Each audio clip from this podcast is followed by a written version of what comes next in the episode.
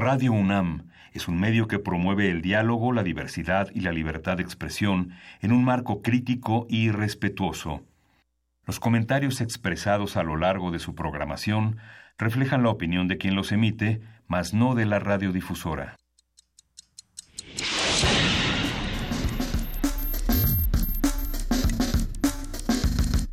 Primer movimiento. El mundo desde la universidad.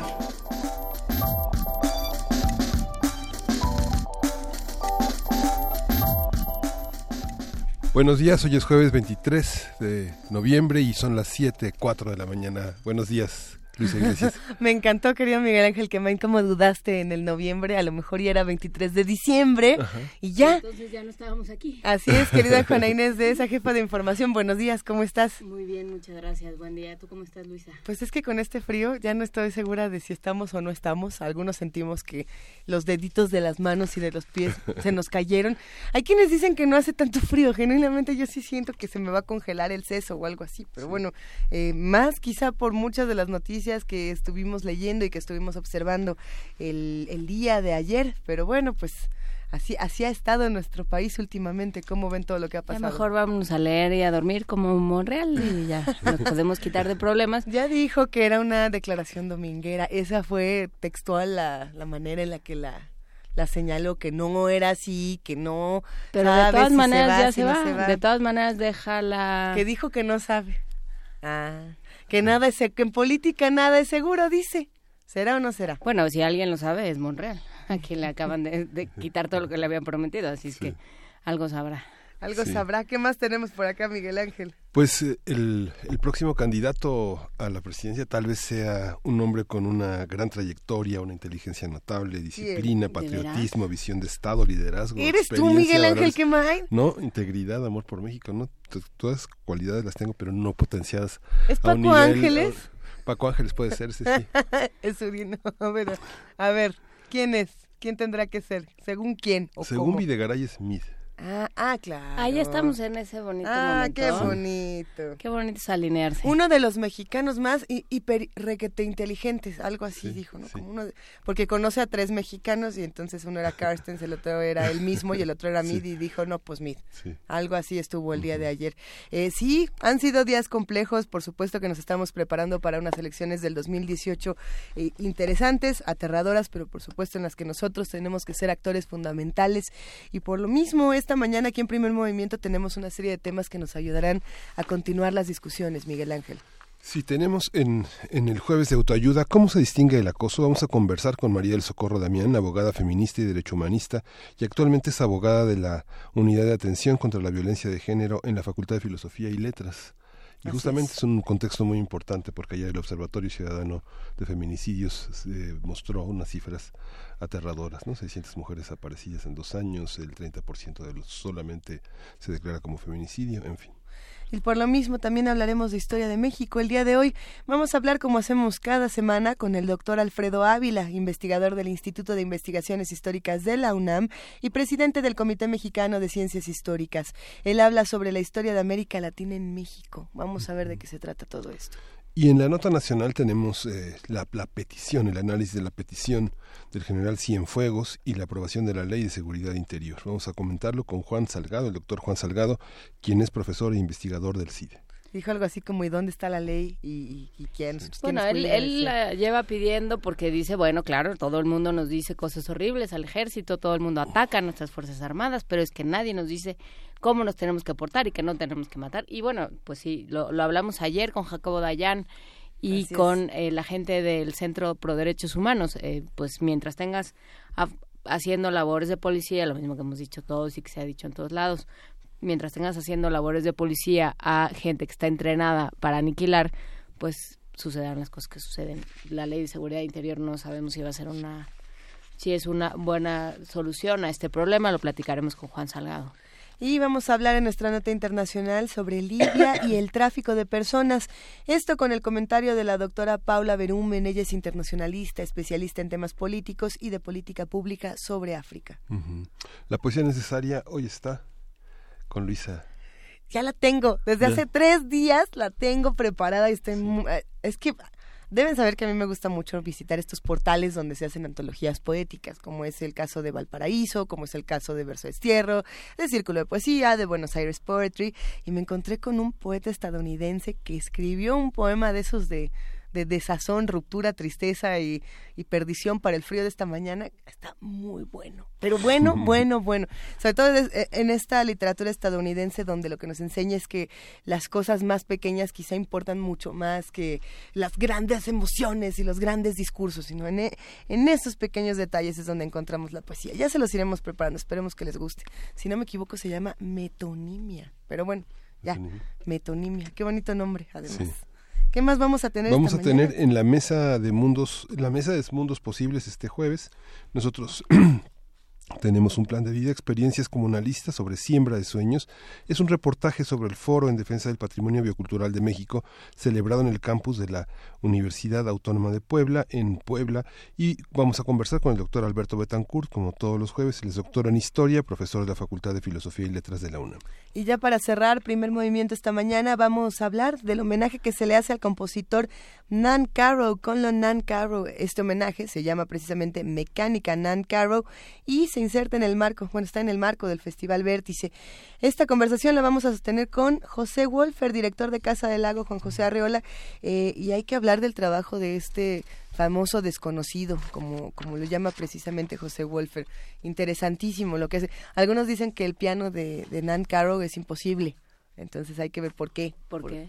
Pues porque es, eh, son composiciones muy complejas que duran muchísimas horas y que además hacen uso del piano mecánico, es decir, de cierta experimentación. Está bueno, va a estar bastante interesante.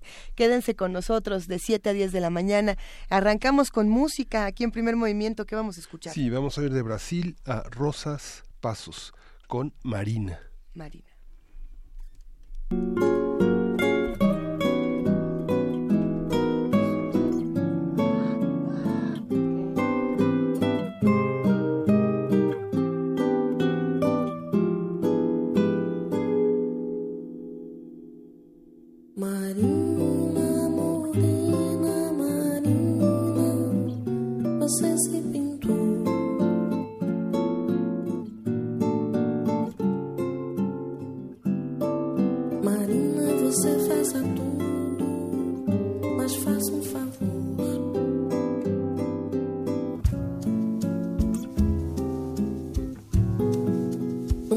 Esse rosto que eu gosto, eu gosto e que é só meu.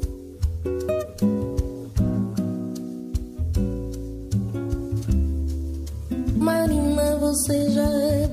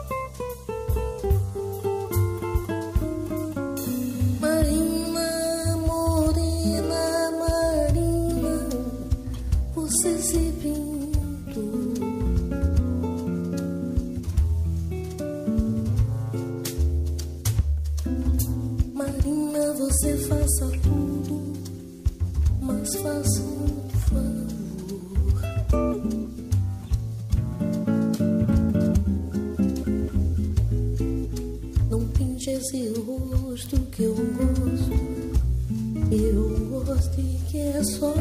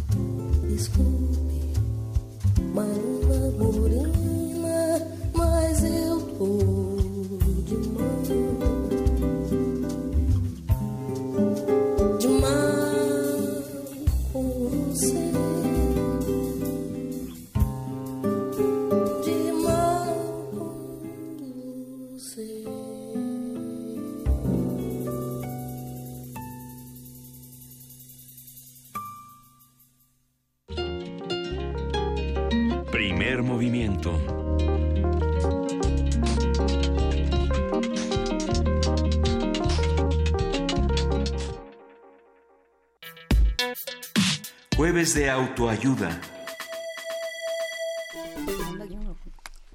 El acoso hace referencia a la violencia psicológica y al comportamiento hostil, sistemático que se hace hacia una persona.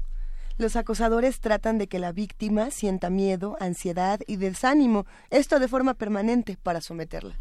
En un momento en que se están poniendo de manifiesto prácticas de acoso y abuso, vamos a hablar de sobre cómo se distinguen, cómo se evitan y cómo se educa para el respeto a todos.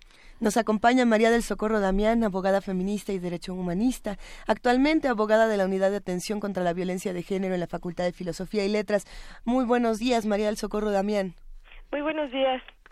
Es un, es un gusto poder platicar. Eh, eh, son temas complejos. eh, nos, hemos, nos hemos dedicado las últimas semanas, los últimos meses y los últimos años a tratar de entender que sí, que no, por dónde se puede entrar al tema del acoso. ¿Cómo lo distinguimos para empezar? Ah, ok, muy bien. Buenos días, es un gusto poder charlar con ustedes. Gracias, Buenos días al auditorio. ¿Y cómo lo distinguimos de el abuso sexual? ¿Cómo lo distinguimos? Digamos, en una conversación, o sea, la, la idea un poco es eh, cómo, cómo sabemos que aquello que estamos haciendo, que parece un chiste, que parece un comentario inocente, que parece un piropo, es un acoso o puede ser visto como tal. Ok, sí. Bueno, antes que nada quisiera hacer referencia a que el acoso es una forma de violencia de género.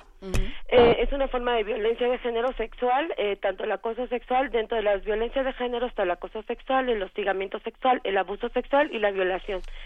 Eh, tiene ciertas características, eh, pero en conjunto podríamos decir básicamente que son violaciones a derechos humanos, lesionan la dignidad e integridad emocional de las personas, las, las colocan siempre en un estado de riesgo e indefensión, causan sí, constantemente un daño, sufrimiento psicoemocional, muchas veces no se puede identificar a, eh, de primer momento, pero las, eh, las personas, que en su mayoría son mujeres, eh, que acuden a denunciar este tipo de conductas, eh, sí hay una como confusión pues para denunciar si se trata de acoso o no es. En primer momento, eh, este, yo creo que es importante distinguir o cuáles son los elementos que constituyen eh, un acoso sexual. Y un acoso sexual eh, siempre va a implicar una este, subordinación, un ejercicio abusivo de un poder, eh, va a conllevar siempre necesariamente un estado de, de indefensión y riesgo para la víctima y puede ser en uno o varios eventos, o sea, no se necesita una secuencia de, de conductas, pues, ¿no? Identificarlo eh, eh, es muy fácil porque inmediatamente eh, analizamos cuando llegan, por ejemplo, a presentar una denuncia, una queja para activar protocolo para la atención. Eh, son conductas este, muchas veces repetitivas, son llamadas telefónicas constantes, eh, son este, eh, acechamientos, eh, enviadas telefónicas, piropos no deseados o conductas que se repiten mucho en el salón de clases y que he podido notar en el levantamiento de acta de hechos son eh, miradas morbosas, gestos sugestivos por parte de algunos compañeros. Eh, hay una serie de características, pero cierto es que puede ser, e-, es elemental que dentro de los elementos que integran el acoso es que hay un abuso de poder siempre del agresor hacia la víctima, que la dejan en un estado de riesgo e indefensión, pero que además causan un daño este, psicoemocional y muchas veces físico. ¿Qué pasa cuando el acosador, eh, María del Socorro, no se da cuenta de que está acosando a otra persona eh, por eh, factores culturales, por factores sociales, por mil y un cosas que puedan ocurrir por su mente? ¿Qué, cosas también tendríamos que preguntarnos del otro lado para identificar estas acciones en lo que decimos? Porque siempre hablamos de las víctimas, pero nunca cuestionamos qué es lo que está pasando del otro lado con estos, con estos acosadores.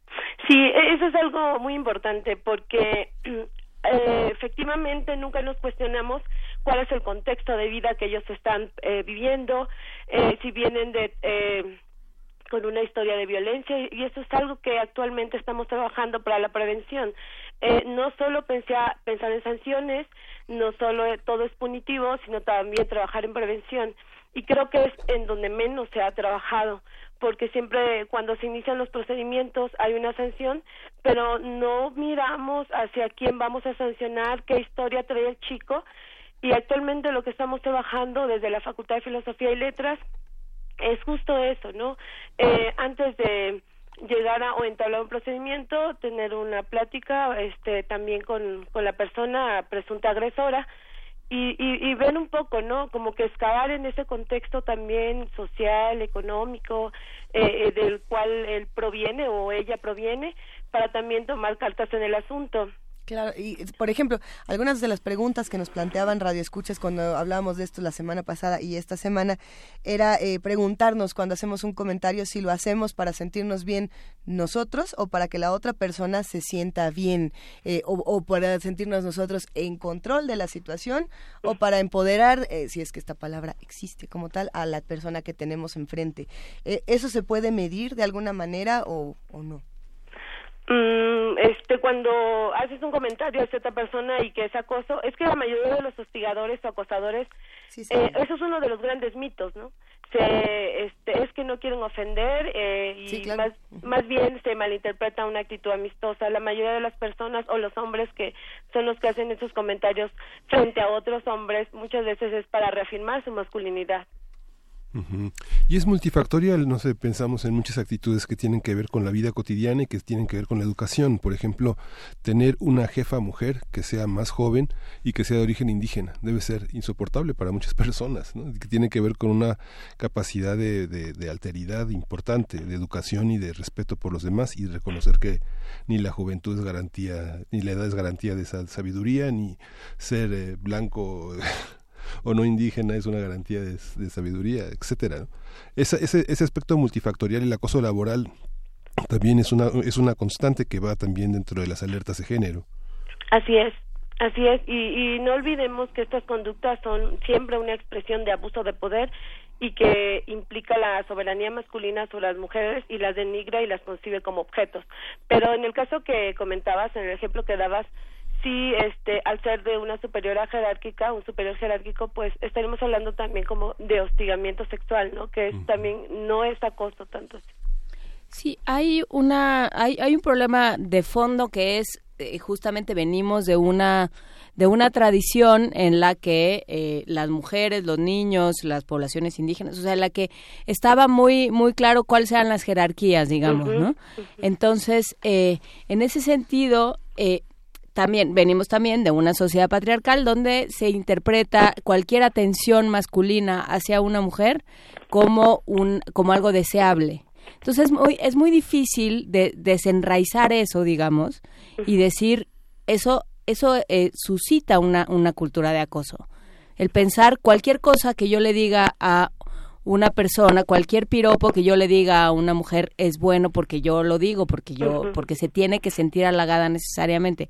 ¿Cómo, cómo entender esto cuando viene de una, de una tradición tan, eh, tan arraigada, tan, tan común en países como el nuestro y en buena parte de América Latina? Bueno, eh, pues, ¿cómo entenderlo? Eh, es un tema complejo eh, en sí, eh, pero yo creo que eh, estamos, eh, se está trabajando mucho ahorita por eh, dar a entender, eh, más bien que los chicos que agreden, yo hablo siempre a nivel universitario, eh, que están realizando estas conductas, eh, lo entiendan con algún curso de nuevas masculinidades, Claro. eh, círculos este de re- reeducativos, pues, ¿no?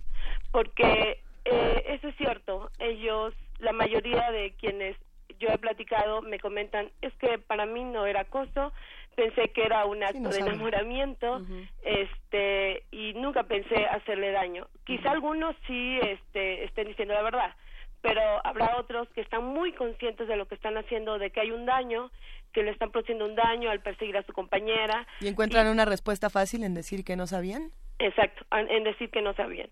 Y, y tampoco podemos estar este, criminalizando en todos los aspectos, porque también eh, nos, si nos volvemos este, punitivos, criminalizantes, eh, estamos olvidando esta parte también de la reeducación, de la prevención, y es algo que actualmente no se trabaja no solo en el área educativa, sino también en, el aspecto laboral. Eh, estamos pensan- pensando siempre en leyes que, que sancionan tales conductas, pero no estamos trabajando en educación desde la infancia, en derechos humanos, en, el respeto, la tolerancia, etcétera. ¿no? Por supuesto que lo- los acosadores necesitan una, una educación y una reeducación de estos modelos, pero de igual manera las víctimas eh, y muchos de los que podríamos, muchos y muchas que podríamos sufrir acoso en algún momento, tendríamos también que saber herramientas distintas para poner límites. Eh, ¿Qué tipo de herramientas? Porque es muy fácil decir, a ver, digan que no, ¿no? Pero debe haber estrategias, mecanismos para poder eh, neutralizar este, este, estos tipos de acoso. Eh, ¿Existen, María del Socorro? Eh, tanto así como para poner límites, este, creo que una de las herramientas y eh, yo acudo a las herramientas legales eh, sería siempre denunciar, visibilizar esas formas que muchas veces son sutiles pero que sí logran dañar eh, la autoestima, la dignidad, la integridad de las personas que sufren estas formas de violencia. Eh, una de las herramientas que para, es muy importante es la denuncia. Ah, se recurre a otras formas también como más sanadoras, más colectivas, eh, de como de círculos de mujeres para para identificar y visibilizar estas formas de violencia, para darse contención entre ellas mismas, pero hoy por hoy eh, yo creo que sigue siendo importante visibilizarlo a través de una denuncia, porque no necesariamente eh, si se activa, por ejemplo, el protocolo para la atención de casos de violencia de género, se va a llegar a una sanción. Puede ser un círculo eh, este mm, de conciliatorio con, con la persona que está ejerciendo esa esa forma de violencia eh, y quien la está recibiendo, ¿no? Yo creo que también es eh, tomar en cuenta que no todo tiene que ser sanción y se puede eh, lograr una este una práctica o, este conciliatoria. María del Socorro, para terminar y redondear un poco esta conversación, eh, en, la, en, en, la Facultad de Filosofía y Letras y en muchas otras facultades e instancias de esta universidad, como en todo el país y como en buena parte del mundo, como se está viendo, esto es un problema porque es una comunidad muy grande, porque es una comunidad muy muy desigual, digamos, muy más que desigual, diversa, ¿no? para no calificarla por esa otra por ese otro lado. Y, eh, y bueno, pues sí, se, es muy difícil eh, manejar estas prácticas. ¿Qué sucede? ¿Qué, cómo, ¿Cómo trabajarlo? ¿Qué hacemos como universidad? Eh, eh, yo creo que eh, como universidad estamos, este, sobre todo ahorita que se acaba de publicar el informe sobre la implementación a un año, uh -huh. estamos viendo quienes más presentan, este, quienes más presentaron quejas, pues fue el 96% fueron mujeres uh -huh. y los hombres se ubican eh, como las personas presuntas agresoras con el 96%. Y, y uh -huh. creo que es importante lo, lo que mencionas, este, qué, qué hacer en toda la universidad. Claro. Eh, eh, bueno, ya ya lo ya se está haciendo. Hay una cultura de no tolerancia a, a la violencia. Eh, se está trabajando en prevención, al menos nosotros en Facultad de Filosofía, nosotras, nosotros, eh, estamos haciendo mm, mesas, eh, círculos de capacitación, eh, también trabajar con las y los académicos, que también se presentan en, eh, dentro del informe como el más del 20% de las personas este, agresoras que son académicas y académicos y pues eh, se les está dando cursos de acoso y hostigamiento. El, el mes pasado eh, terminamos un curso de acoso y hostigamiento sexual dirigido a profesores únicamente y, yo creo que se están eh, tomando medidas preventivas. Eso, eso es trabajar en prevención eh, para informar, ¿no? Y, que también conozcan cuáles son las características de la violencia, qué distingue el acoso, el hostigamiento, cuándo proceden las denuncias y se trabaje también en sensibilización y conocimiento de derechos humanos desde el estudiantado. Ahora que ahí, estás mencionando algo que es interesante y que sí tendríamos que detenernos un momento a estudiar y es eh, el, el, asunto de si solo las mujeres son acosadas y los hombres no. Eh, tenemos también, y en muchos talleres de masculinidades distintos hemos escuchado esta frase que se repite, ¿no? De las mujeres siempre tienen que querer y los hombres tienen, siempre tienen que poder. Y, y, si a un hombre le dicen un piropo que no le gusta, su masculinidad como tal se ve eh, desvirtuada porque ¿cómo no te va a gustar que esta mujer te diga esto? Y los hombres no denuncian que también son acosados. Y, en, y en este sentido, por supuesto que cuando hablamos de un asunto de género, las mujeres tienen una desventaja.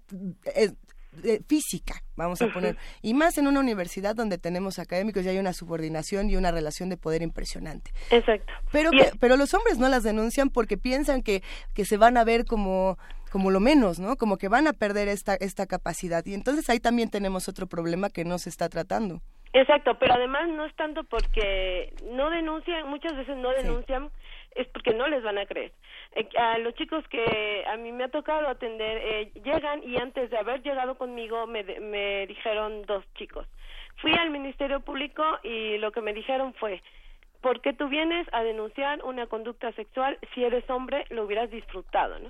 Está toda esa violencia igual hacia ellos y y aquí el, informe nos presenta que quienes quienes más promovieron las quejas fueron las mujeres, pero efectivamente habrá, que atender el problema de por qué los hombres no están denunciando las violencias que sufren al interior, ya sean estudiantes, académicos, personal de confianza, administrativos, etcétera.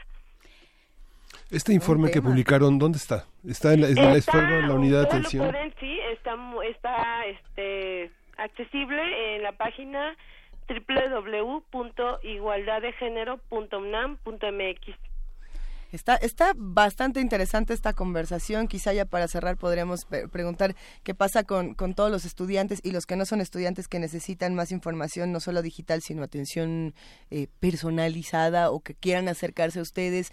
¿Hay algún teléfono? Todas las facultades, todas las instancias tienen este, eh, este tipo de eh, unidades de atención contra la violencia de género.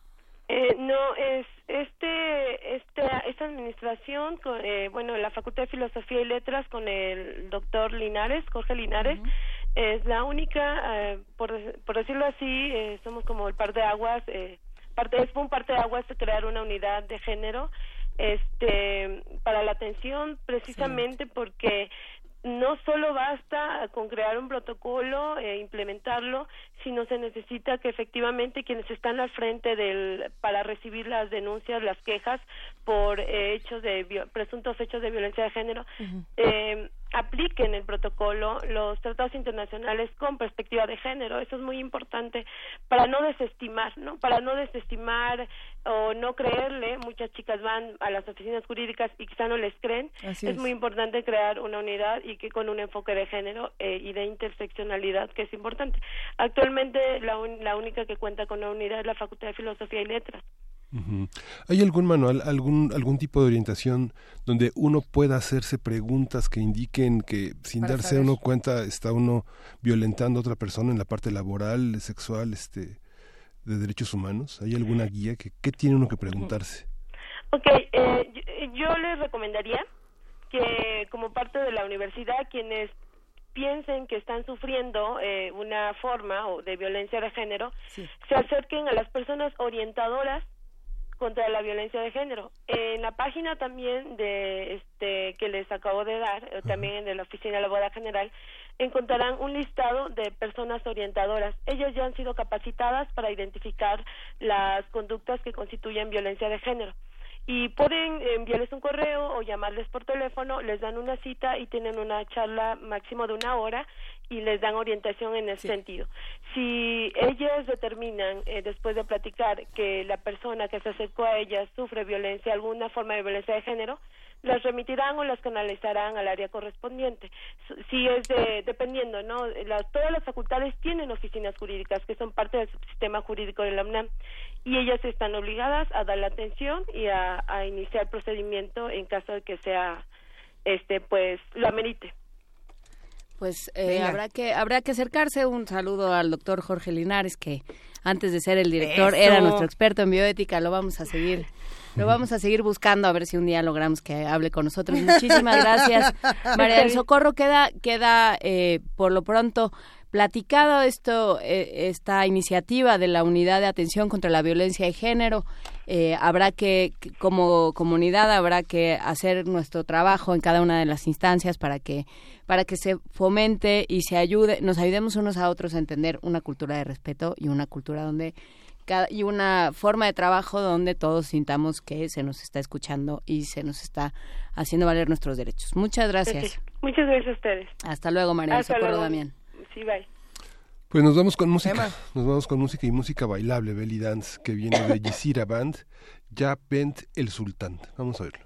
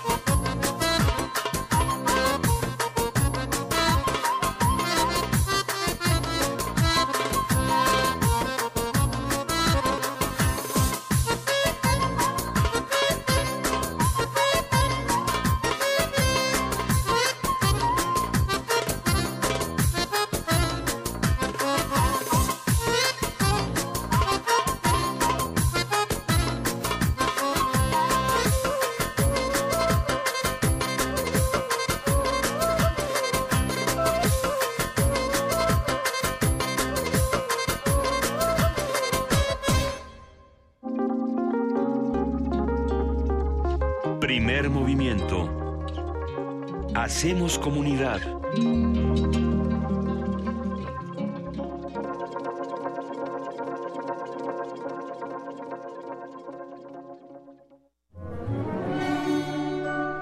Historia de México.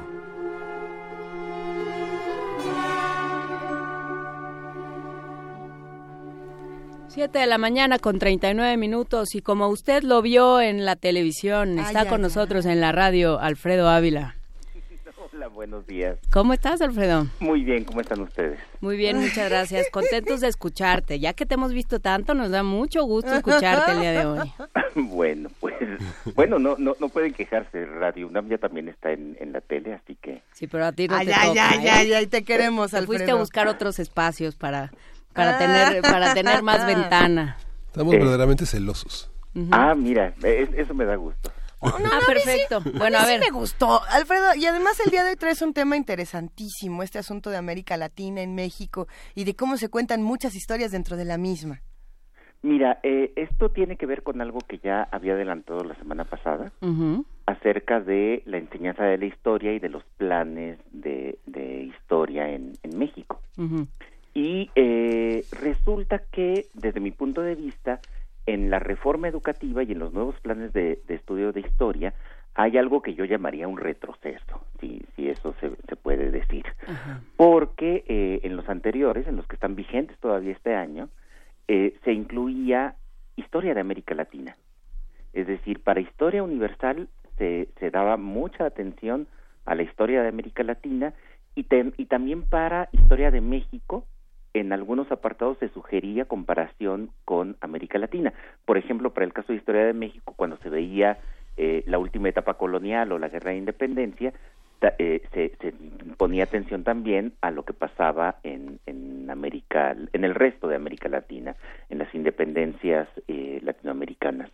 Y en, y en el actual no, en el, en el programa de la reforma educativa, América Latina desaparece, pero no solo desaparece América Latina, desaparece Asia, desaparece África y volvimos a un esquema de historia universal claramente eurocentrista y a un esquema de historia de México claramente que se mira el ombligo, sin, sin voltear a, a otros lados.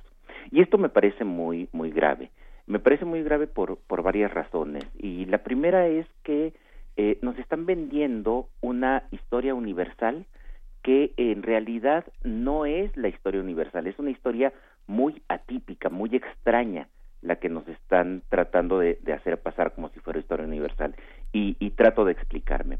Cuando en historia universal eh, vemos únicamente eh, Grecia, Roma, eh, civilizaciones cristianas en la Edad Media, eh, historia de Francia, historia de Gran Bretaña y después historia de Estados Unidos, aunque por supuesto ahí en el siglo XX de pronto aparece Alemania por, por la Segunda Guerra Mundial o aparece la Unión Soviética por, por razones obvias, pero básicamente es la historia de estos otros países, como si esos países fueran los que marcaran toda la historia y en realidad esos países son atípicos, esos países son la cosa más extraña del mundo si, si comparamos con lo que está sucediendo en el resto del mundo, que es el resto de la, de la humanidad que tiene historias más parecidas que las de estos países. ¿Cómo de qué otros países estamos hablando? Por supuesto, países de América Latina, pero, pero muchos otros. Voy, voy a poner algunos, algunos ejemplos. Adelante. Para el caso del periodo medieval, casi siempre nos centramos en la historia eh, de Europa, pero además concretamente en la historia de Francia, como Sí. si Francia fuera toda la historia medieval, a veces, a veces de Inglaterra. Y, y en realidad se nos olvida que la, la mayor parte de las potencias económicas del mundo en aquel momento no estaban en Europa, sino que los grandes imperios eran imperios asiáticos, en la India, en China, eh, pero también en el norte de África y el Medio Oriente. Hay que recordar que buena parte de la civilización y de todos los beneficios que hoy tenemos eh, en nuestro mundo actual, como la numeración y, y- y las, la- todas las cosas relacionadas con la matemática, la álgebra y todas estas cosas, vinieron por parte de los árabes. En realidad, en la Edad Media los civilizados eran los árabes y los cristianos eran una bola de, de, de pobretones que, que se la pasaban muriendo por las epidemias constantes que azotaban, que azotaban Europa.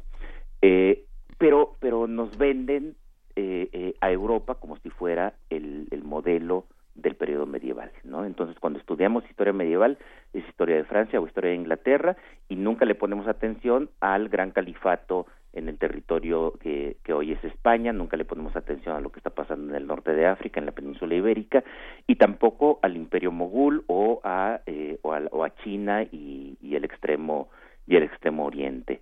Eh, que, que, es una historia mucho más rica, mucho, de, de mucha mayor integración que la que ofrecían los europeos en ese momento.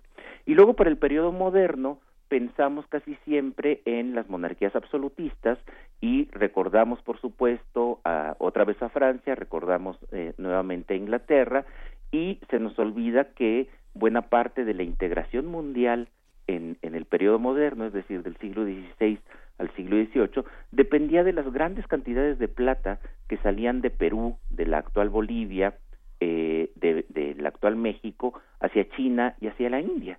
Es decir, la mayor, el mayor dinamismo económico de la época se encontraba precisamente en, en Asia y dependía en muy buena medida de la producción de plata de América Latina. Entonces, cuando vemos nada más al Rey Sol cuando vemos nada más las guerras de religión, cuando vemos nada más el caso el caso inglés, pues estamos viendo una parte importante de la historia, pero nos estamos perdiendo de todo lo demás. Y esto sucede ya también en el periodo de las revoluciones del siglo XIX, que, eh, que además es el que yo mejor eh, conozco. Cuando pensamos en la época de las revoluciones de finales del siglo XVIII y del siglo XIX, pensamos de inmediato en Revolución Francesa, en independencia de Estados Unidos, en revolución industrial en, Gran Bretaña. Y eh, la verdad es que los modelos revolucionarios de Francia o de Estados Unidos no tuvieron mayor impacto en lo que sucede en el resto del mundo. Lo que sucede en el resto del mundo son repúblicas que surgen en América Latina. América Latina a comienzos del siglo XIX es el más importante experimento de eh, republicano porque surgen montones de repúblicas desde México hasta el Río de la Plata, eh, las revoluciones en España, en Portugal, en Nápoles, en Grecia, en Rusia, que tienen muchos más puntos en contacto que lo que se puede tener o lo que se puede aprender de la Revolución Francesa o de la Revolución Inglesa. Reitero, no estoy diciendo que estas no sean importantes, no estoy diciendo que no haya que estudiar la historia de los Estados Unidos o, de Francia. Y tampoco está mal que nos la hayan contado muy bien. A lo mejor apreciamos mucho a los maestros que sí nos contaron estas historias. No, pero, pero en, un en un ámbito global, o sea, pensar, por ejemplo, eh, la colonia sin, sin el vínculo con China, es, es, es, quedarse sin la mitad de la historia. Claro, y, de pronto, y de pronto hoy pensamos que eh, la, la, aparición de China, pónganle comillas eso de aparición, eh, en, en, la, en la última década es un fenómeno reciente, es inexplicable, quién sabe dónde salieron estos chinos que ahora se están comiendo el comercio mundial. Perdón, los chinos estuvieron allí desde hace mucho tiempo y desde hace mucho tiempo se comían buena parte del comercio mundial. Lo que pasa es que de pronto tuvimos este siglo XX que fue muy atípico, ese sí fue muy atípico porque sí fue muy centrado en Europa y, en Estados Unidos, fue un siglo muy atlántico, pero antes de eso la, humanidad estaba, estaba fundamentalmente, está todavía, eh, incluso en términos numéricos, en Asia. Y, y, bueno, por supuesto, no, no he hablado ahora de, de África, pero, pero vamos, África ha sido una historia de sufrimiento, ha sido una historia tremenda, de allí salió la humanidad, todos somos africanos en, en muy buena medida, y, eh, y después, gracias a la explotación salvaje de sus recursos naturales y también de sus seres humanos que fueron sacados como esclavos durante, durante siglos para distintos lugares, pues han conducido ese continente a una de las situaciones eh, de crisis humanitaria más desesperadas de la segunda mitad del siglo XX y de lo que llevamos de, de este siglo XXI. Pero, pero y con esto, con esto quisiera, quisiera terminar porque me parece un punto muy importante. ¿Con quién se puede comparar México? ¿Con quién podemos compararnos nosotros eh, y, y por qué sería interesante enseñarle a nuestros niños historia historia mundial. América Latina. Podemos enseñar historia mundial para, para decir, miren, hay otros que son como nosotros. Y ahí están los países de América Latina que tienen procesos muy parecidos a los nuestros, pero incluso también historia de España. Y hay que recordar que España casi siempre la vemos eh, eh, en el periodo del imperio y se nos olvida que el siglo XIX español pues es bien parecido al siglo XIX mexicano, lleno de, de golpes de Estado, de generalotes eh, que, que, se turnaban el poder, que se rebelaban, eh, lleno también de pobreza, de campesinos, de, de un medio agrario atrasado. Está Italia, Italia que también, en, eh, y sobre todo la parte sur de Italia, que ofrece más semejanzas con México de las que pudiera ofrecer Estados Unidos o, Inglaterra. Ahora, eh, esto, reitero, no, no está mal que nos enseñen historia de Estados Unidos o de Inglaterra, sobre todo si pensamos que hay otra razón por la cual hay que enseñarle a los niños historia universal. No hay que enseñarles únicamente la historia de los países que son como nosotros, sino también la historia de los países que podemos considerar exitosos. Y pues mucha gente considera oh. que Estados Unidos o Francia son exitosos. Entonces si queremos aprender algo de ellos pues vamos a vamos a enseñarlos. Pero pero si lo pensamos bien Estados Unidos no es precisamente un modelo de, de éxito. Es un modelo de éxito económico sin duda. Pero pero sus divisiones políticas sus divisiones sociales sus conflictos eh, culturales eh, esa religiosidad tremenda que tienen y que impide el surgimiento propiamente un estado laico en Estados Unidos, pues de verdad que, no me parece un modelo, un modelo a seguir. Si queremos modelos a seguir, pues tendríamos que pensar en los países del norte de Europa, en, Dinamarca y, en, todos estos, ¿no? Que, que parece que han alcanzado modelos de vida eh, y estándares de vida mucho más aceptables y mucho más confortables para las personas, o en Japón o en algunos otros o en algunos otros lugares, sin pretender, por supuesto, imitarlos. Eh, por muy desarrollado que, esté Japón, pues no, no quisiéramos que, el machismo japonés se combinara con el horrible machismo mexicano. Sí, creo que estamos en un momento de discusiones, por lo pronto muy interesantes. Eh, eh, lo que lo que implica enseñar y lo que implica enseñar este tipo de cosas porque porque hasta ahora tengo la impresión, o por lo menos así lo, lo aprendimos muchos, que, eh, que aprendimos en este modelo escolástico eh, tradicional, pues hay un montón de información que hay que vertir sobre los alumnos y, y que ojalá nos dé tiempo y entonces lo único que pasaba era que siempre veías el código de Hammurabi y nunca lograbas pasar. ¿Cuántas veces hablamos de China y el código de Hammurabi? Este, en las clases de historia y nunca lograbas pasar de moderna y contemporánea que se acababa como por ahí de la Segunda Guerra. No, sí, por supuesto. Entonces, pero, pero a lo que voy es, ¿cómo hacemos para que eso sea, para que esa enseñanza de la historia sea más bien una enseñanza de, de fuerzas que chocan, de... Eh, de motores que mueven a los hombres o que han construido esto que llamamos civilizaciones o sociedades y que ya con la cantidad de información eh, que hay al alcance, pues darle la oportunidad a cada alumno de que vaya explorando aquella, aquella área que le parezca más interesante, no sé. Mira, yo creo que eso sí lo hace el, los nuevos planes de, de, estudio. Han reducido contenidos, han dejado únicamente eh, eh, unas cuantas cosas para, para enseñar a los niños, ya no todo, porque además ese todo siempre es inalcanzable, y eh, y, y, con más profundidad, lo cual me parece, me parece algo muy bueno. En realidad el problema es que se han quitado contenidos y los contenidos que se quitaron fueron precisamente todos menos los de historia de Europa.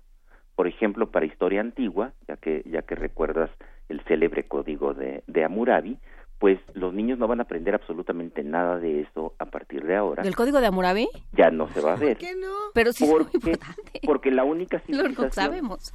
La única civilización de la antigüedad que se va a ver es Grecia. Con todo lo maravilloso que es la civilización griega, es que es doloroso porque realmente la, historia griega es increíble, entonces eh, quejarse de eso está mal, pero también está mal que no se enseñe ninguna de las otras. Exacto, y porque la de Roma también, la de Roma también es fascinante. Entonces, en realidad, a ver, me parece bien que se hayan eliminado algunos contenidos para ver con más profundidad los que quedan. Y por eso no estaría yo pugnando porque se dé historia de China o se dé historia de África o de la India, pero por lo menos sí historia de América Latina, que, que es un poco lo de lo, lo que quiero hablar hoy y, también me gustaría hablar la, semana siguiente, dadas las semejanzas que hay con el caso mexicano. Es decir, ahora con los nuevos planes de estudio se, se, le dedican varias semanas, se le dedican cerca de 20 horas a estudiar la revolución de independencia de Estados Unidos, pero no aparece por ningún lado la independencia de Haití, que, es la primera independencia latinoamericana y no solo es la primera independencia latinoamericana, sino que es la más radical en todos los sentidos. Es decir, si alguna de las independencias de toda América, incluida Estados Unidos, merece el nombre de revolución, esa es la de Haití, es sin, sin lugar sin lugar a dudas y no aparece. O lo mismo pasa con el caso de, eh, de la región bolivariana, de la Gran Colombia, que tampoco aparece por ningún lado. La historia de Centroamérica, por supuesto, es un sueño guajiro eh, eh, que tratar de que aparezca allí, porque pareciera que, que, son países tan, tan ajenos, que son países tan distantes, que no merecen la pena. Mejor vamos, eh, eh, esto parece decir el plan de estudio, vamos a enseñar historia de Estados Unidos porque la historia de Centroamérica o la historia de Chile o la de Argentina eh, nos es ajena, cuando en realidad compartimos tantas cosas con, con ellos, empezando por supuesto por el idioma, pero, pero en términos históricos sí que hay una identidad. Hay que recordar que, que la Universidad Nacional tiene en su escudo un mapa de América Latina. Y eh, me parece que a veces la propia UNAM ha perdido de vista la vocación latinoamericana que, que, que, tiene o que debería o que debería tener. Eh, y el hecho es que eh, se nos olvida a los mexicanos y tengo la impresión de que en América del Sur o en Centroamérica a veces piensan lo mismo acerca de los mexicanos, que estamos muy poco integrados en América Latina y mucho más integrados eh, con Estados Unidos o pretendiendo, más, más que estar integrados con Estados Unidos, pretendemos integrarnos con Estados Unidos, pero del otro lado de la frontera siempre hay algún gringo que nos dice, no, tú no eres como nosotros. Eh, y, y, y con los que sí son como nosotros, no, no, no volteamos a verlo y esto es muy grave para eh, enseñarle a los a los niños una historia aspiracional que tampoco me parece el modelo el modelo adecuado e ignorar que en Guatemala ignorar que en eh, en Bolivia ignorar que en Paraguay tuvieron dictaduras como las tuvimos nosotros, tuvieron transiciones a la democracia muchas veces fallidas como las hemos tenido nosotros, tuvieron una historia colonial de explotación de, de, recursos minerales como pasó en México, pero también de explotación de seres humanos con comunidades indígenas o con africanos eh, traídos como esclavos para, para la producción de azúcar. Entonces, eh, creo que es bien importante volver los ojos a América Latina, no solo en cuanto a las investigaciones que las están las estamos haciendo, y si ustedes quieren la semana siguiente voy a hablar de lo que los historiadores mexicanos estamos haciendo sobre historia de América Latina, pero eh, también en los planes de en los planes de estudio para que los chicos no no se queden con esta idea de que el mundo en realidad es una, únicamente lo que sucede en el norte y todo lo demás es una cosa inexplicable y nosotros junto con ello. Sí, para que para que puedan acceder a la historia contemporánea o al presente, a eso que llamamos presente, que cada vez se pone más raro, de, de manera más eh, más clara, ¿no? Para que por lo menos sepan por dónde van las cosas y por dónde por dónde empezar a buscar para tener referentes mínimos, ¿no? Que para eso tendría que servir la educación básica. Sí, por supuesto, y compararnos con el resto del mundo, con todos los problemas que, que, que tenemos, sin duda. Qué, qué, qué, fascinante conversación. En realidad me dieron ganas de volver a estar en la secundaria para... No, ya, sé que no, ya ahorita se sentí el... Pero es que la fascinación que uno, que uno siente en ese momento al empezar a descubrir el mundo y sobre todo este otro lado, podría crecer tanto con esto que nos acabas de, contar, Alfredo Ávila.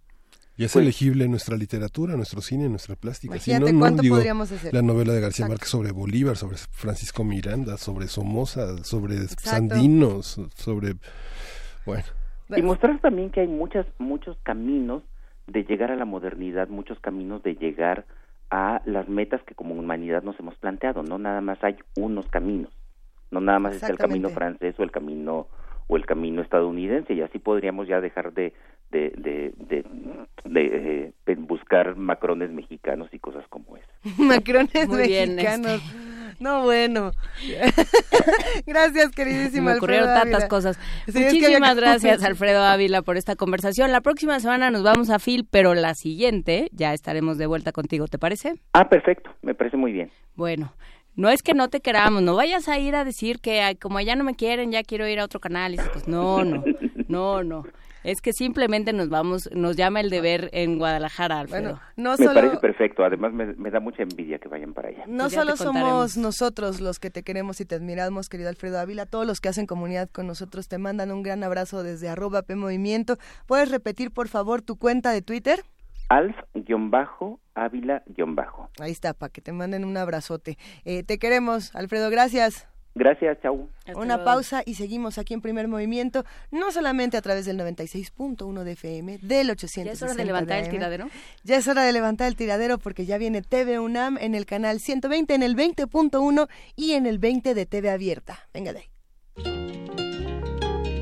Primer Movimiento.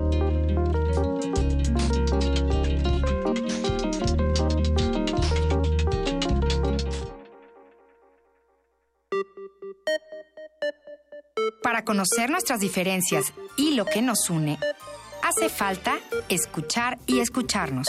Un espacio para hablar libremente de género. Escuchar y escucharnos, construyendo igualdad. Un programa de Radio UNAM y el Centro de Investigaciones y Estudios de Género. Todos los miércoles a las 10 de la mañana por el 96.1 de FM y a las 19 horas por el 860 de amplitud modulada. Radio UNAM, Experiencia Sonora. Cine, teatro, danza, museos, La oferta cultural de la Ciudad de México es una de las mayores a nivel mundial. ¿Te gustaría planear un fin de semana inolvidable? Escaparate 961. La UNAM y la Ciudad de México en un solo lugar. Sintonízanos todos los viernes a las 3 y cuarto de la tarde. Y aprovecha todo lo que esta gran ciudad tiene para ofrecerte. Escaparate 961. Por el 96.1 de FM. Radio UNAM. Experiencia sonora.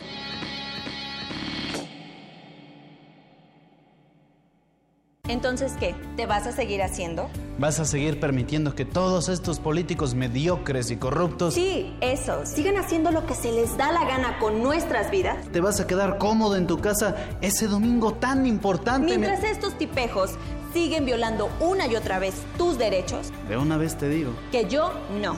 Pásate a la izquierda. Todo México se está pasando a la izquierda. El PT te acompaña. El PT te empodera. El PT está de tu lado. Tienes las ideas, tienes el talento, tienes la disposición, pero te faltan los medios. ¿Has tocado las puertas suficientes? ¿Has buscado las puertas suficientes? Siempre habrá alguien dispuesto a premiar tu iniciativa y trabajo duro. ¿Buscas una beca? ¿Un premio nacional o internacional? ¿Un financiamiento?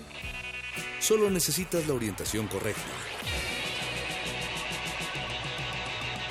Bécame mucho. Toga y birrete para economías en decadencia. Miércoles, 20:45 horas, por el 96.1 de FM. Radio UNAM. Búscanos en redes sociales, en Facebook como Primer Movimiento UNAM y en Twitter como P Movimiento o escríbenos un correo a primermovimientounam@gmail.com. Hagamos comunidad. Buenos días, es jueves 23 de noviembre, sin duda es noviembre, y son las 8.03 de la mañana y ya estamos en TV UNAM como continuación de nuestra transmisión en Radio UNAM y estamos en la cabina como lo ven Luisa Iglesias. Muy limpia la cabina, ¿cómo estás, Miguel Ángel? Sí. Eh, ya quedó, ya quedó. de cómo estaba, cómo está, ¿cómo estás, Juana Inés? Sacar al, hipopótamo fue muy difícil. Ah, limpiar el manglar. Limpiar el manglar y todas las ideas que se nos quedan por aquí. En esta primera hora del primer movimiento estuvimos hablando sobre acoso y también sobre historia de Latinoamérica en, en, nuestro, en nuestro país.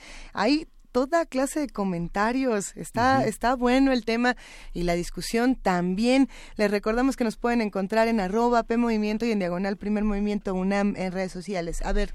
Eh, habló Ángel Cervantes, ¿no? Se las leo. A ver. Se las leo porque además pidió que se dijera al aire y entonces pues lo decimos, pero querido Ángel Cervantes, también entonces estás dispuesto a escuchar nuestra opinión al respecto. Él dice, una solución contra el feminicidio es crear un foro internacional para el restablecimiento de pena de muerte contra los feminicidas, esto en la UNAM. Eh, bueno, es interesante que se plantee. Sí, hay que decir que este programa, desde que empezó, hemos hablado varias veces sobre administración de justicia, sobre, por supuesto, la pena de muerte como una, en teoría, ¿qué, qué implica que un Estado se, se dé la, la posibilidad de matar? Y bueno, pues yo creo que si algo hemos, hemos defendido es la justicia, el, el Estado de Derecho y el debido proceso, y eso no entra eh, en la discusión sobre pena de muerte, y mucho menos en un país como el nuestro, donde el debido proceso es algo elusivo, digamos, por no decir inexistente. Así es, es interesante también considerar el tema, eh, bueno, de que los derechos humanos nunca van a estar a discusión. Nunca los podemos poner a discusión, no solamente cuando hablamos de, de las víctimas, sino también de los de los victimarios. Eh, sé que es muy complejo decir, eh, es que como tú eres bien malo, tú sí mereces un castigo ejemplar y te voy a matar aquí frente a todos en la plaza. Con Jacobo No, Dayan, difícil, cuando hablábamos de la, de la sentencia de Víctor Mladic, eh, no, no se llama Víctor, bueno, de Mladic, este eh, conocido como el carnicero de Bosnia, este 40 militar. años le- no. No, bueno, tenía creo que no, tres no. cargos de genocidio. Sí, sí, sí. Y entonces al momento de leer su sentencia, el abogado dijo es que se le está subiendo la presión, entonces espérense tantito. Entonces, bueno, lo que decía Jacobo Dayan es yo a, a una a una persona que ha perpetrado sus esos crímenes la tengo que tratar como trataría a cualquier otra persona porque yo no soy igual a él. Y lo mismo creo que la misma lógica creo que entra en juego en este en este momento al hablar de pena de muerte. Para mí el, el Estado no debe matar y muchísimo menos este, ¿no? Pero en fin. O bueno, no debe seguir matando, pero esa es otra historia. Bueno, el Estado no debe matar, punto. Punto. A nadie. Exactamente. Oigan, y tenemos más comentarios en redes sociales. Yo nada más les quiero decir que dimos la cuenta de Twitter de Alfredo Ávila para que le mandaran a papachos, dudas, comentarios. Por ahí Miguel Ángel Gemirán, Miguel Ángel Gemirán que es bien, ah, bien aguerrido. Iba yo a decir montonero, pero no, es, es aguerrido, es apasionadote. Ya le está echando un montón y Alfredo Ávila ya dijo, oigan, yo no dije eso, aguanten. Se está poniendo muy divertida nuestra línea de tiempo. ¿Qué el dice dijo Alfredo? Pues que, que tiene eh, anhelos priistas o cómo fue. Ay, no importa, métanse a nuestra a nuestra sí que extraña de el adoctrinamiento priista y Alfredo Ávila pues dijo, oigan, yo a qué hora dije eso y así empieza una bonita discusión como todas las que tenemos en este espacio donde todas las opiniones son válidas siempre y cuando eh, intentemos entre todos construir más conocimiento y podamos hacer esta comunidad que tanto nos gusta. Eh, pero tenemos música. Tenemos además. música. Sí. ¿Conocen eh, la República Democrática del Mambo? ¿A dónde nos No. vamos a ¿A dónde nos te, vas a Vamos a llevar? donde te castigan por, por tu delito es por bailar el cha-cha-cha. Sí, exactamente. Y justamente cha-cha-cha, cha-cha-cha para ti, en esta orquesta que hizo eh, Rafael Quintero, venezolano, ex miembro del grupo Madera.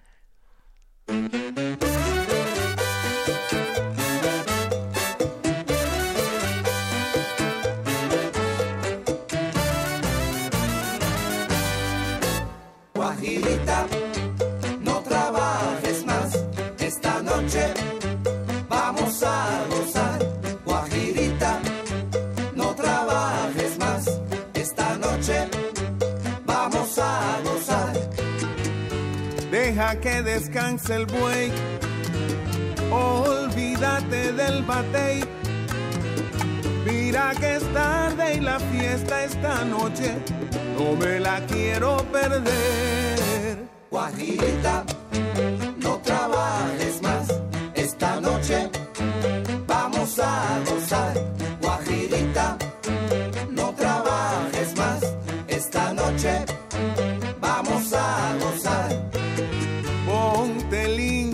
Guajira, vámonos a parrandear.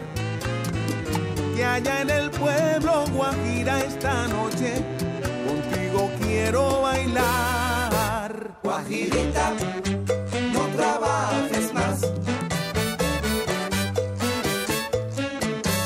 Esta noche vamos a gozar. Que con la RDM te juro negrita esta noche vamos a parrandear. Guajira ven ven, Guajira ven ven, olvídate del batey.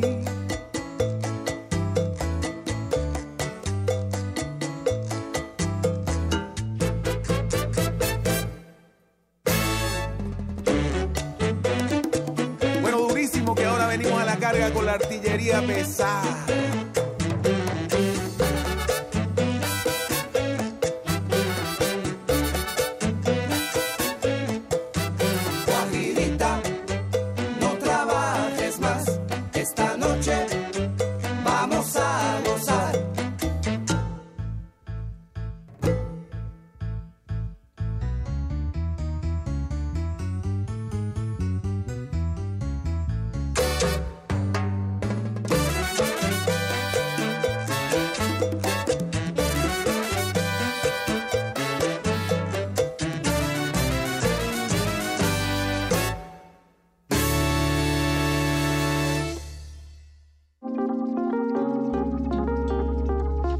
Primer movimiento. Hacemos comunidad.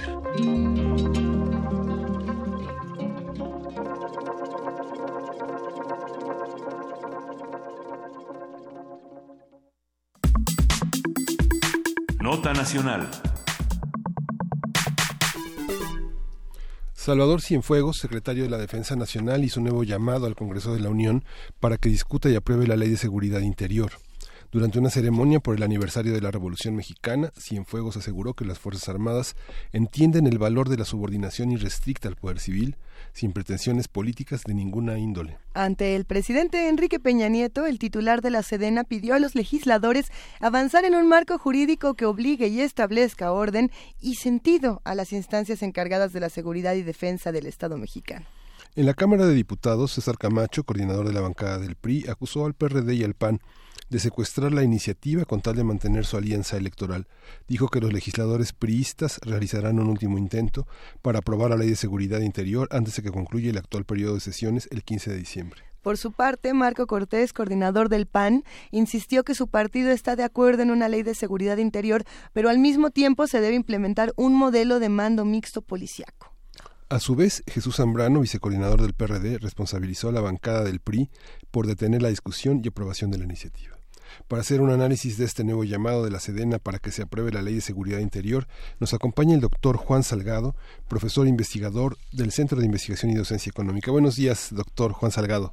¿Qué tal? Buenos días, saludos y saludos al auditorio. Gracias por esta conversación. ¿Qué significado tiene esa petición que, bueno, ya desde 2016 ha hecho el jefe de las Fuerzas Armadas y qué significa también todo ese nombramiento de generales y de esas, de esas, de esas plazas tan peleadas el pasado lunes?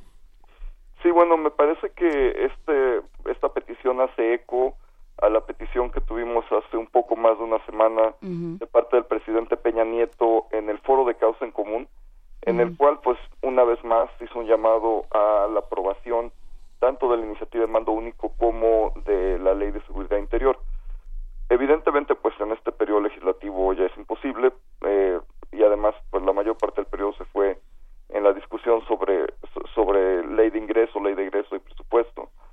Pero eh, de todas formas, pues no quita la administración federal y, por supuesto, los dirigentes de las Fuerzas Armadas el dedo del renglón sobre la aprobación de la ley de seguridad interior.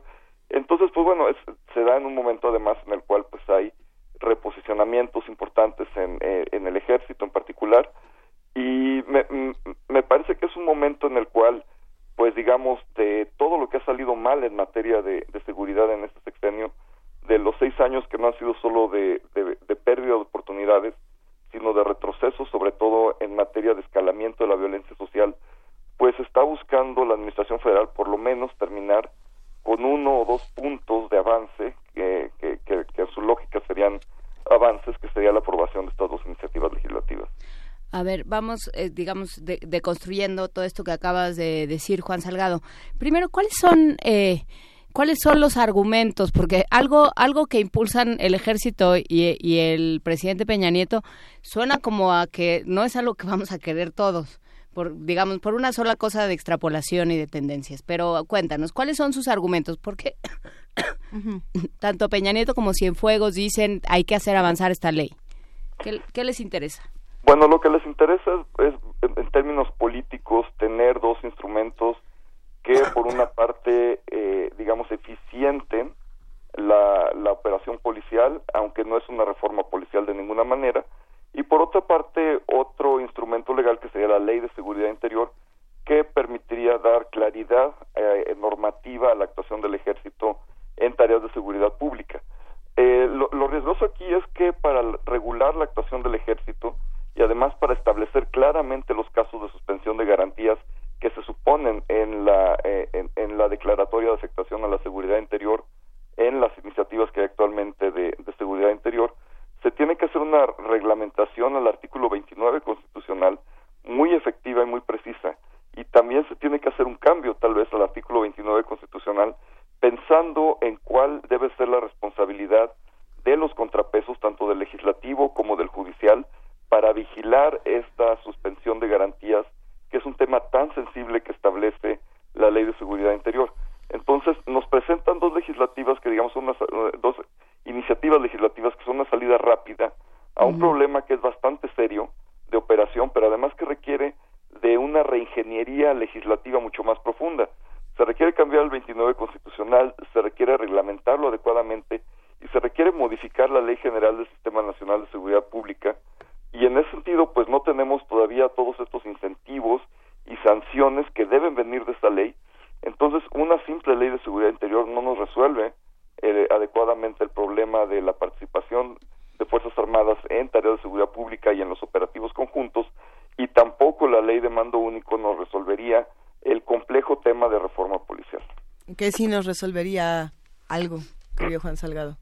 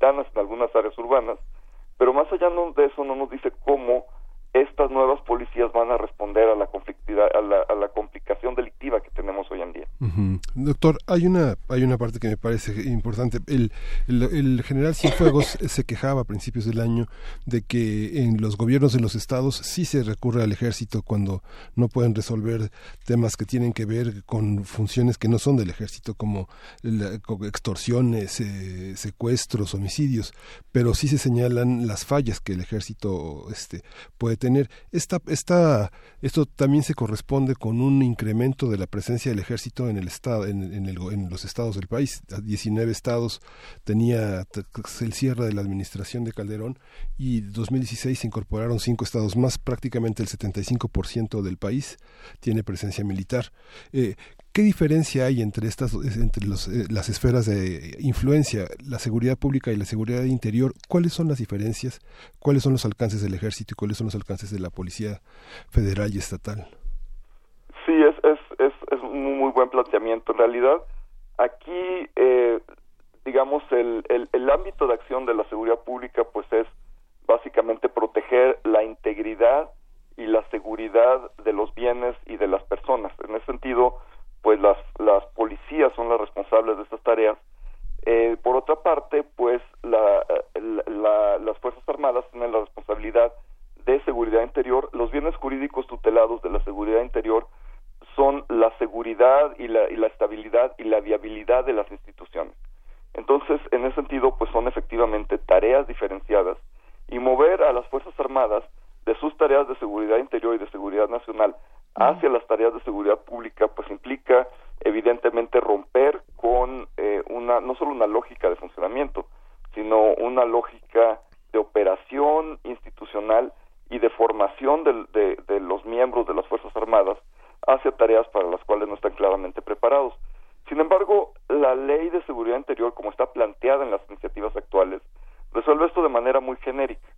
Y en ese sentido, la propuesta que se ha hecho desde distintos frentes algo que tenemos en común quienes estamos, digamos, eh, criticando las, las iniciativas de seguridad interior, tanto la que hay actualmente de, del PRI como la del PAN, es que las modificaciones que se hagan deben ser muy dirigidas a escenarios.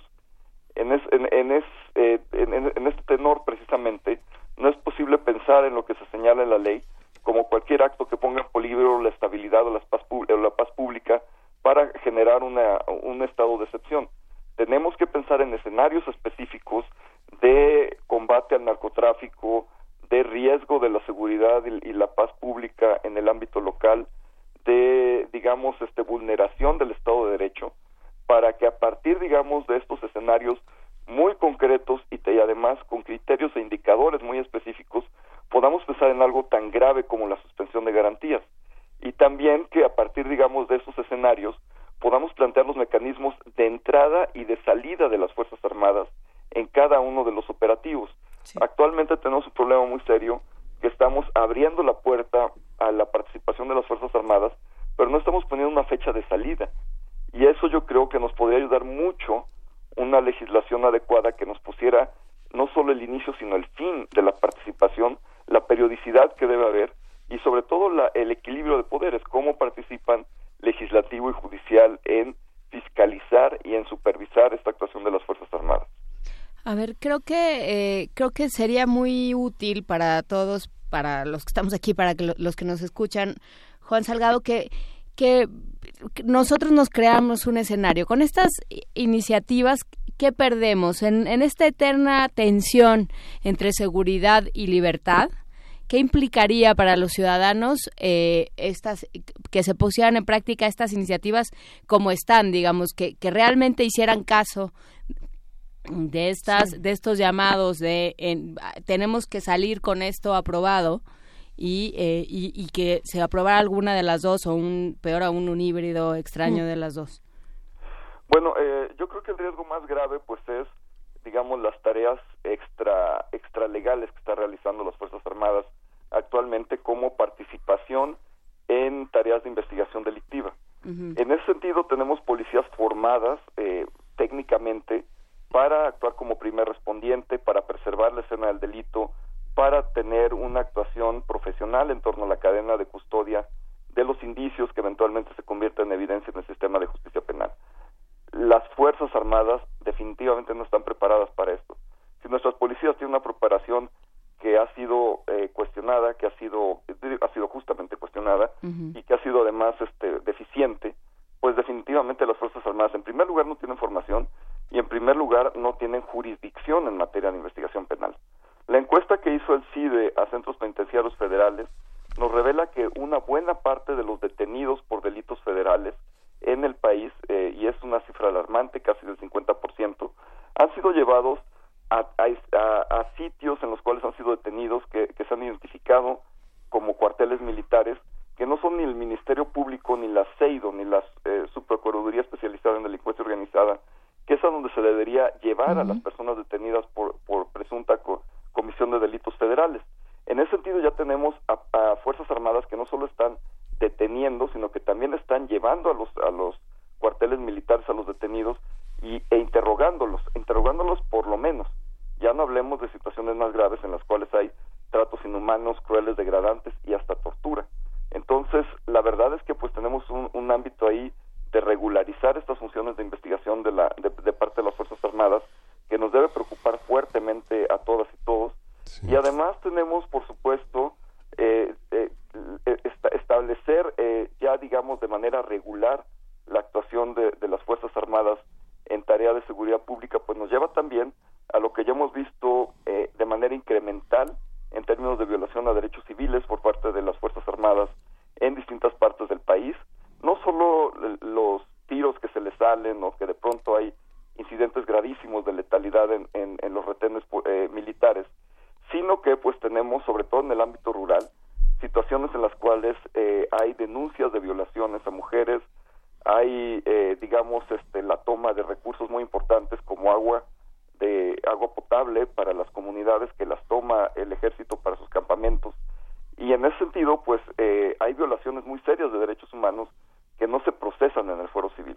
Aprovechando que vamos a hacer una ley de seguridad interior, tenemos ya que regularizar que cualquier violación a los derechos humanos por parte de las Fuerzas Armadas sea procesada como debe ser en el fuero civil y no en el fuero militar y la destrucción de las cadenas de custodia que finalmente es una preparación del sistema del sistema penal y que eso ha sido un gran un gran obstáculo para resolver casos particularmente de feminicidios donde no hay no hay están borradas todas las evidencias sí en efecto eh, la verdad es que hay hay temas en los cuales eh, tenemos pues una contaminación de la escena delictiva por las pocas capacidades que tenemos policiales de primer respondiente pero por lo menos pues bueno que haya sido, todos los policías ya de, nuestro país han pasado por una formación básica de primer respondiente y por una formación básica del sistema procesal penal acusatorio.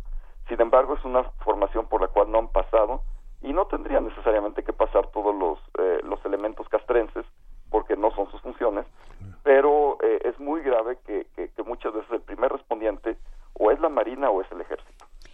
Eh, es, es muy grave esto que, que apuntas, Juan Salgado, sobre todo en lo que respecta, bueno, todo, pero esto que respecta a la el llamado a cuentas, ¿no? En, en, esta, en estas semanas, en estos días que ha salido a la luz lo de Atenco, que además pues ya, ya lo intuíamos y no lo sabíamos, eh, que, que hay tantos expedientes abiertos eh, que no se pueda llamar a cuentas al ejército, que el ejército se siga eh, defendiendo con esta idea de que ellos mismos se regulan, pues también implica algo muy grave y que tampoco está contemplado en estas leyes. Sí, en efecto, y, qué bueno que señalas lo de Atenco, me parece que los testimonios policiales que se han dado a conocer son gravísimos, sobre todo por parte de lo que en aquel tiempo se llamaba la Agencia de Seguridad Estatal en el Estado de México, y, vamos, tenemos a policías que están diciendo, pues yo hice lo que me dijeron, lo cual apunta a responsabilidad inmediata por lo menos de los, de los mandos medios, eh, ya no digamos eh, de los superiores. Pero, pero bueno, eh, si es difícil fiscalizar y si es difícil actuar en términos de responsabilización sobre la cadena de mando policial, es prácticamente imposible en las condiciones actuales del país tener cualquier fiscalización de la cadena de mando castrense son decisiones incuestionables, son decisiones muy verticales y son decisiones además absolutamente oscuras. No tenemos ninguna transparencia sobre la toma de decisiones en, materia castrense en México y tal vez no tenga que haber la misma transparencia que las policiales por la naturaleza de, de los operativos que debe realizar normalmente el ejército. Sin embargo, como están entrando a un ámbito que es mucho más, eh, que debe ser mucho más transparente y fiscalizable que es la seguridad pública, pues definitivamente deberían seguir los mismos estándares. Aunque dijeron, los, eh, el portavoz de la Sedena había dicho que si los ciudadanos tenían pruebas, que los invitaban a presentarlas. Qué aterrador, qué aterrador. Bueno, sí, pero aquí el punto es que se las van a presentar al Ministerio Público Militar. Claro. Eh, y en ese sentido, pues eh, seguimos bajo el mismo esquema. Sí. Que el ejército y la marina siguen considerando a una violación de derechos humanos como una falta disciplinaria, no como un delito penal.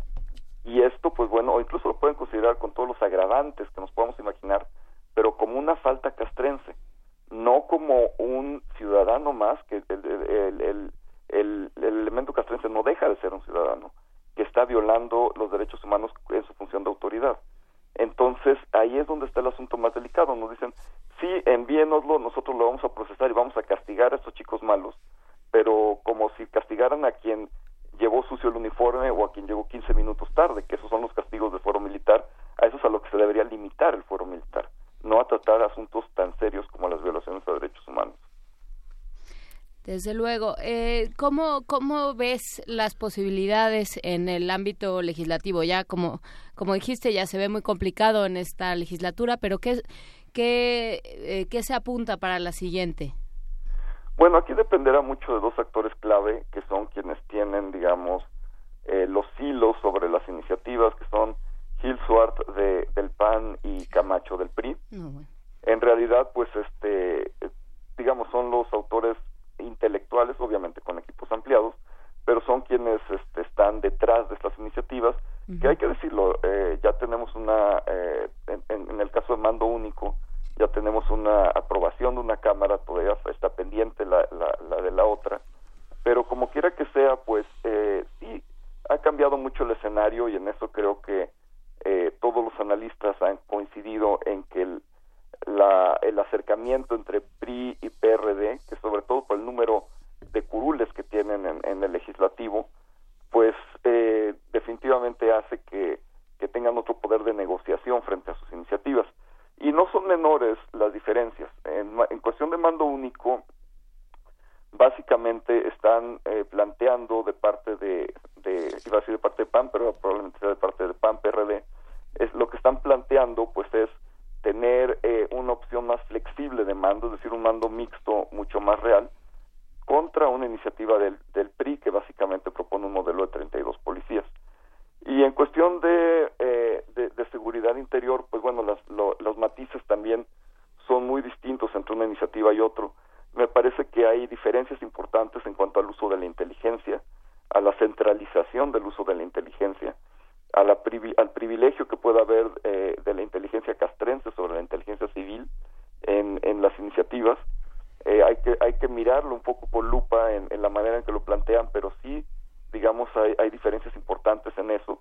Y también, por supuesto, en, términos de los alcances de lo que consideran como afectación a la seguridad interior.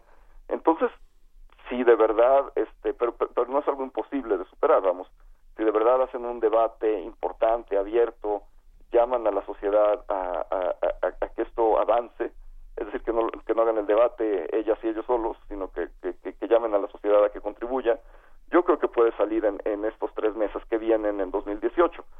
El punto es que, eh, pues de parte de la sociedad, no, no, no hablo de todos, pues por lo menos yo ya estoy un poco cansado de que me llamen al, al Congreso a, a, a, discusiones muy estériles, uh -huh. en las cuales seguimos atorados básicamente en los mismos puntos.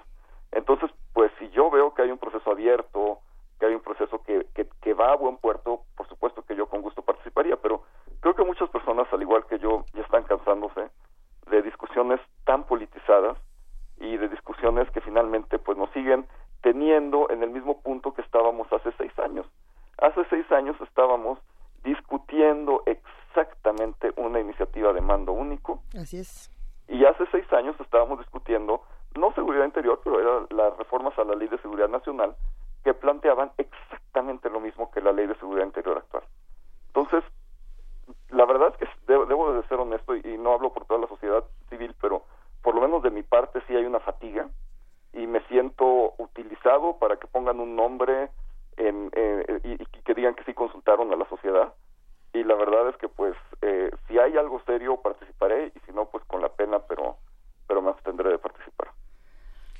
Sí, el, el Ay, problema es pues sí. eh, lo que se nos puede ir. Digo, sí, hemos hablado muchas veces de esta ley, de lo que implicaría, de lo que implicaría en términos de, eh, de, de desprotección a los derechos civiles, digamos, de, de- de vulneración a los derechos civiles, a los derechos humanos, a, a aquello, a la, a la libertad personal, digamos, ¿no? Hay muchas muchos focos rojos que sí como dices se han discutido mil veces y no se han atendido. Lo que es preocupante es que eh, viniendo las últimas fechas de la legislatura de pronto decidan acelerar esto y nos quede una ley que no beneficie a nadie o que beneficie a, a- a los a los miembros del ejército que quieran delinquir. La, la verdad es que a mí me, me preocupa muchísimo eh, lo que pueda resultar de esto, tener una ley Frankenstein que de pronto mm, eh, genere más confusiones que acuerdos. Si hay una propuesta de miscelánea legislativa en la cual nos digan, vamos a reformar el 29 constitucional, vamos a reformar la Ley General del Sistema Nacional de Seguridad Pública, y a la par, digamos, de estas reformas de amplio calado que nos permitan reforma policial en serio, que nos permitan tener también una discusión eh, a fondo de la suspensión de garantías y que a partir de esto vamos a proponer una ley de seguridad interior y una ley de mando único que nos que, que, de la mano con todas estas reformas permitan procesos más serios de reforma policial y de participación de las fuerzas armadas en materia de seguridad pública digamos yo sería las condiciones en las cuales sí podría participar en una discusión. De otra manera mm, no puedo poner ni mi nombre ni mi tiempo en una discusión que va a llevar hacia hacia legislaciones muy deficientes Sí, y que no hay una, no se ve una intención de realmente eh, poner un freno, regresar a las a las fuerzas militares, a los cuarteles, organizar a las policías, o sea, realmente esa parte, ese trabajo que se ha dicho mil veces que se tiene que hacer, pues se sigue diciendo y no pasa nada. Y se sigue hablando de colaboración y de mando mixto cuando hace seis años que ya nos dimos cuenta que eso no está funcionando.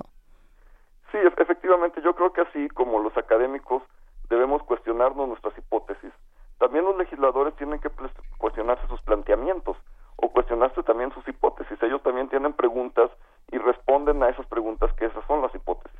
Y básicamente lo que tendrían que cuestionarse es qué es lo que queremos con esta ley de seguridad interior.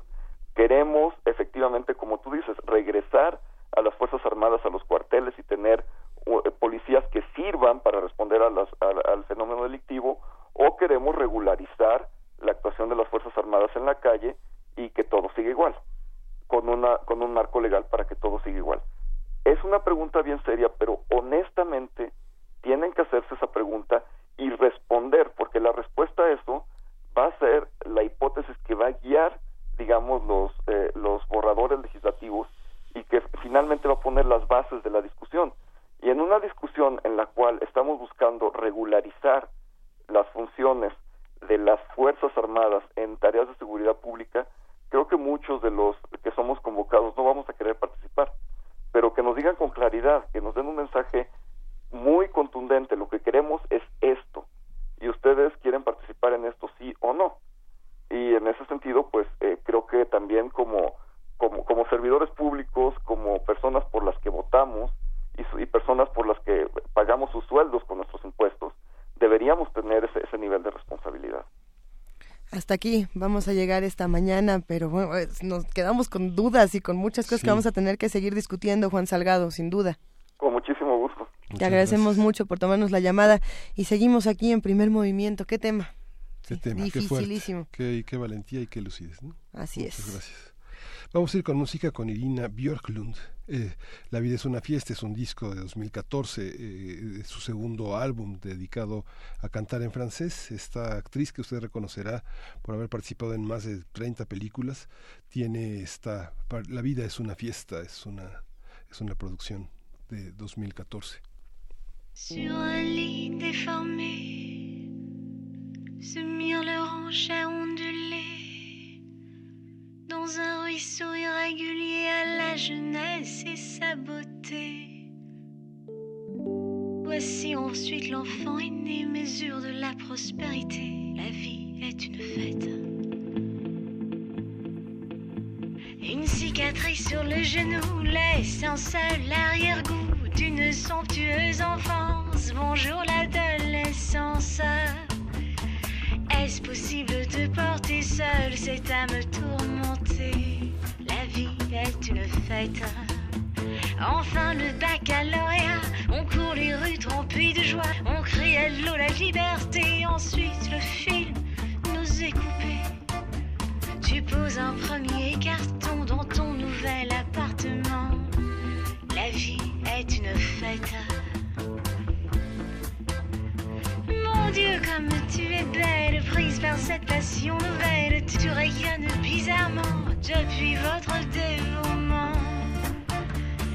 Deux planètes égarées, tellement loin mais retrouvées.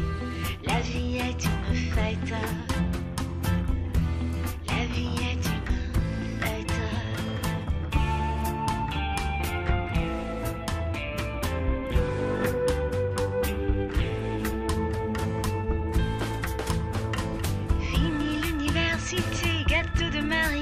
Coupé le riz toujours sur l'escalier, des mois de larmes angoissées.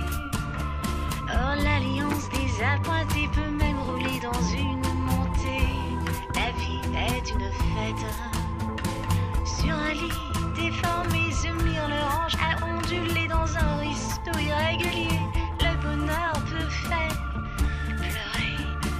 Le pasteur a baptisé encore une fois l'enfant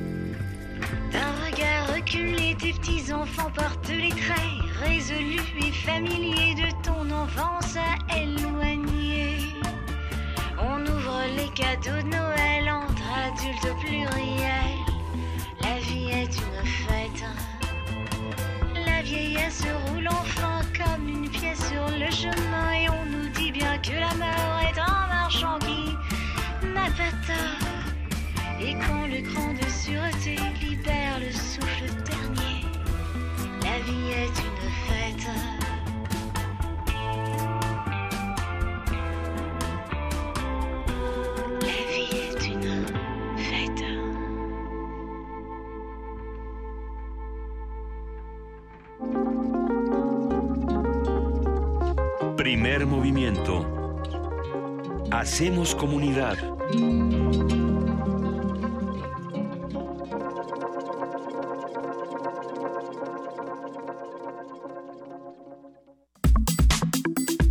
Nota Internacional. Un video difundido la semana pasada por la cadena de noticias CNN muestra cómo un inmigrante africano es subastado en 400 dólares en un presunto mercado de esclavos en Libia. La transmisión de las imágenes ha provocado la protesta de los presidentes de África Occidental, la región de origen de la mayoría de los migrantes. Los gobiernos de Níger, Burkina Faso, Senegal y Malí, entre otros, han solicitado la intervención de la Unión Europea, la Unión Africana y Naciones Unidas. A la protesta se han sumado futbolistas africanos que juegan en Europa y cantantes como Tiken Jah Fakoly, Salif Keita y Angelique Kidjo, quienes a través de un manifiesto han responsabilizado a la Unión Europea por su complicidad con el régimen libio. Cito, señores presidentes, estamos estupefactos por su silencio, declaró hace algunos días el conocido cantante de reggae Alfa Blondy. Las autoridades libias anunciaron la apertura de una investigación para castigar a los responsables y brindar seguridad a, seguridad a las víctimas. Libia es uno de los puntos con mayor flujo migratorio en el mundo. Cada año miles de africanos intentan cruzar el mar para llegar a Europa. Vamos a conversar sobre la situación en Libia, los derechos humanos y los casos que se han visibilizado sobre el tráfico de personas. Y para ello estamos eh, en la línea con la doctora Paulina Berumen. Ella es internacionalista, especialista en temas políticos y de política pública sobre África. Buenos días, eh, doctora. Buenos días. ¿Cómo, ¿Cómo podemos entender esta noticia? ¿Cómo podemos leer este, este panorama? Es una situación de tráfico muy importante en Libia y bueno, esta, esta, esta noticia que se viralizó eh, tiene un significado enorme. Regresa al pasado. En efecto, yo, yo también comenzaría diciendo que, que si bien este video de CNN eh, pone, puso en, puso en evidencia lo que pasa todos los días, pero que bueno, el, el video en sí como una fuente, digamos, que que, demuestra de manera clara eh, la forma en que se puede subastar, porque ese, ese, es la escena, ¿no? Subastar a una persona, creo que lo, no hace más que poner en evidencia ante la comunidad internacional y traer al presente un viejo tema que no es solamente un tema, es un problema eh, realmente eh, de, em, de, derechos humanos, ¿no?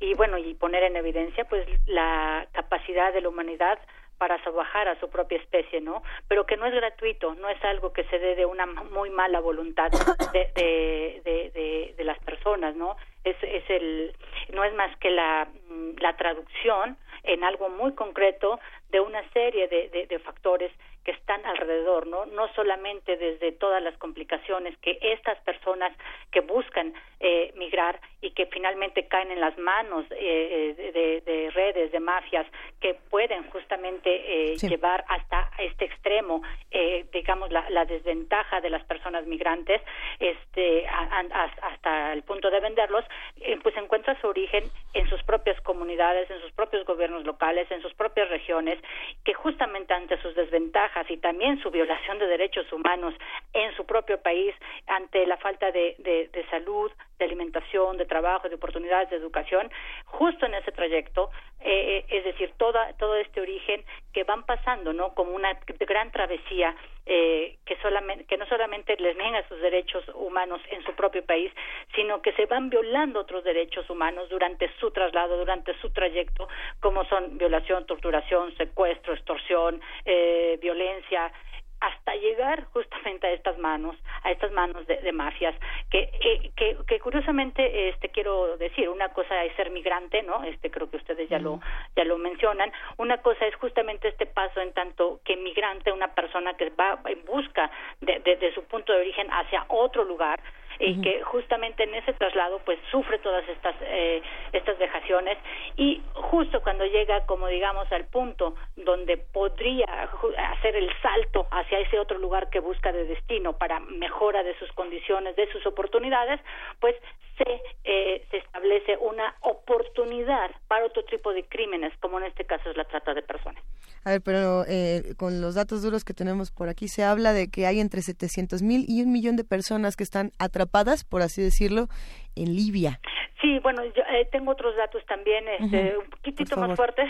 Por favor, por favor. Eh, bueno, oficialmente, nada más la parte oficial, hay, eh, se, tiene registrado por parte de, organismos internacionales y particularmente del Alto Comisionado de Derechos Humanos eh, de la ONU, eh, 20.000 personas que están este, en diferentes eh, lugares de manera legal, vamos a decir que por la eh, eh, resguardados por la propia Guardia Nacional Libia en diferentes puertos y que son ellos de manera digamos contable legal que están ahí. No no no estamos también contando a todos aquellos que ya cayeron en manos de, las diferentes eh, mafias que están en diferentes puertos o que están en esos mismos puertos digamos legales y que buscan este justamente en, en su momento trasladarse a en el caso de Trípoli particularmente y los y los puertos adyacentes pues eh, justamente eh, su ventana más inmediata a través del Mediterráneo, pues es eh, Palermo e Italia finalmente para después hacer otro otro viaje, ¿no? A, diferentes puntos de la Unión Europea.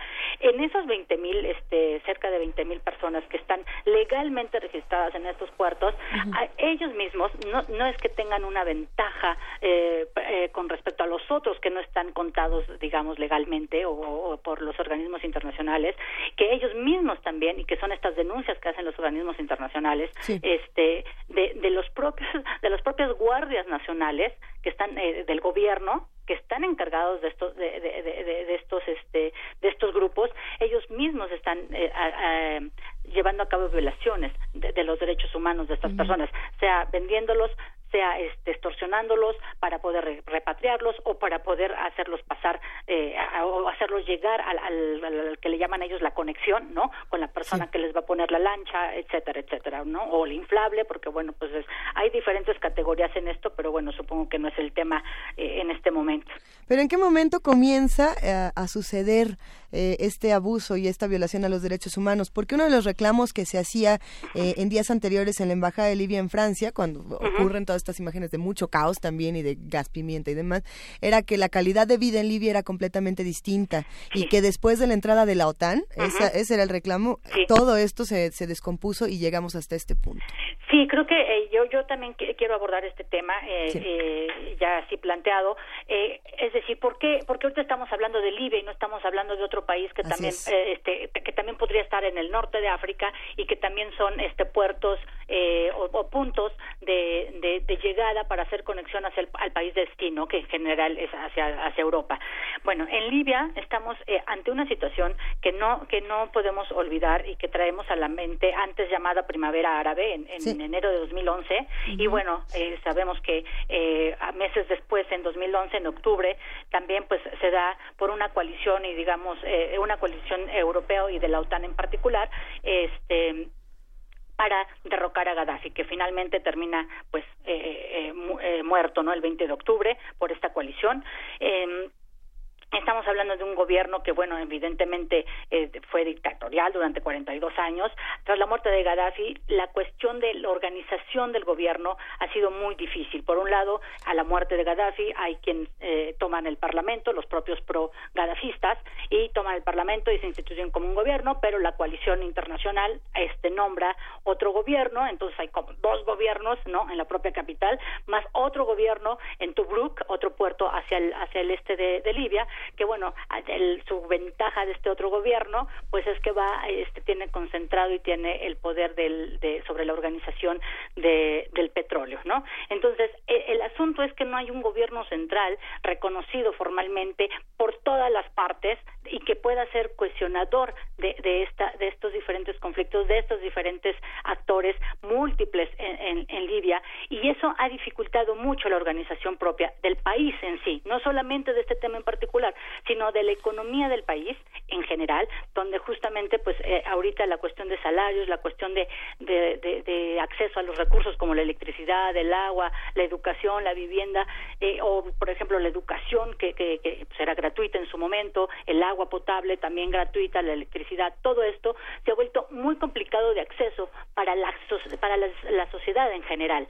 No digamos ah, también la cuestión de cómo organizar y cómo cohesionar o cómo eh, por lo menos entablar un posible diálogo con las diferentes milicias porque lo que hay mucho justamente a raíz de la muerte de Gaddafi pues se dispararon diferentes grupos eh, eh, eh, a, a lo largo de, de- de- del país pero también tenemos el asunto del- de los grupos eh, de Daesh is- islamistas no entonces que controlan diferentes partes del territorio que están muy en relación también con el control de lo- de lo- del, del petróleo en, en Libia. Entonces todo esto desde luego pues le da una oportunidad enorme al crimen eh, organizado particularmente aquellos de trata de personas eh, eh, para que justamente se vuelva una con, con facilidad digamos con cierta facilidad eh, y con mucha corrupción desde luego eh, pues que se dé este tipo de evento y que se haya podido digamos este poner en evidencia y descubrir digamos al mundo pues que en Libia está pasando esto en un puerto de Libia pero seguramente en otros puertos pero también en otras partes del mundo no que digo el- la, eh, la trata de personas no es exclusiva ni de ni de África del norte de África ni de Trípoli. Es una cuestión internacional y podemos hablar de países como México podemos hablar de países como Ban- Blanga- Bangladesh perdón Filipinas Tailandia po- por mencionar este algunos Claro, eh, creo que aquí valdría la pena eh, redondear este comentario, doctora Paulina Berumen, que es eh, creo que muy acertado y muy pertinente en este momento, y es muy pertinente también decir que la trata de, de migrantes en especial, de, de, de esta... Eh, de esta tendencia a convertir a los migrantes en víctimas también sucede en México de manera alarmante y pues como no son de nadie y como no son nuestros y como no nos tocan. no nos tocan pues y sus gobiernos están eh, eh, en otros asuntos pues nadie se ocupa no un poco eso es lo que sucede. Entonces qué es lo que pasa con los gobiernos europeos eh, en este programa, porque hemos puesto particular atención, hemos tenido la oportunidad de ver cómo, cómo va, cómo ha ido evolucionando, por decirlo así, está eh, eh, este problema de la migración, esta crisis humanitaria, ¿no? De un de un trabajo y de una disposición de Italia, por ejemplo, y de otros gobiernos a una a, un momento de saturación, es decir, ya no podemos más. Eh, ¿Cómo cómo influyen estos gobiernos? Hay, hay, hay, dobles discursos, me parece, ¿no? Eh, eh, regresa al caso de Libia eh, y, espero tener este la, la, la, habilidad para como encadenar. Eh, creo que hay dobles discursos por parte de, de, los gobiernos de, de, la Unión Europea. También hay este dobles discursos por parte de los de los gobiernos africanos.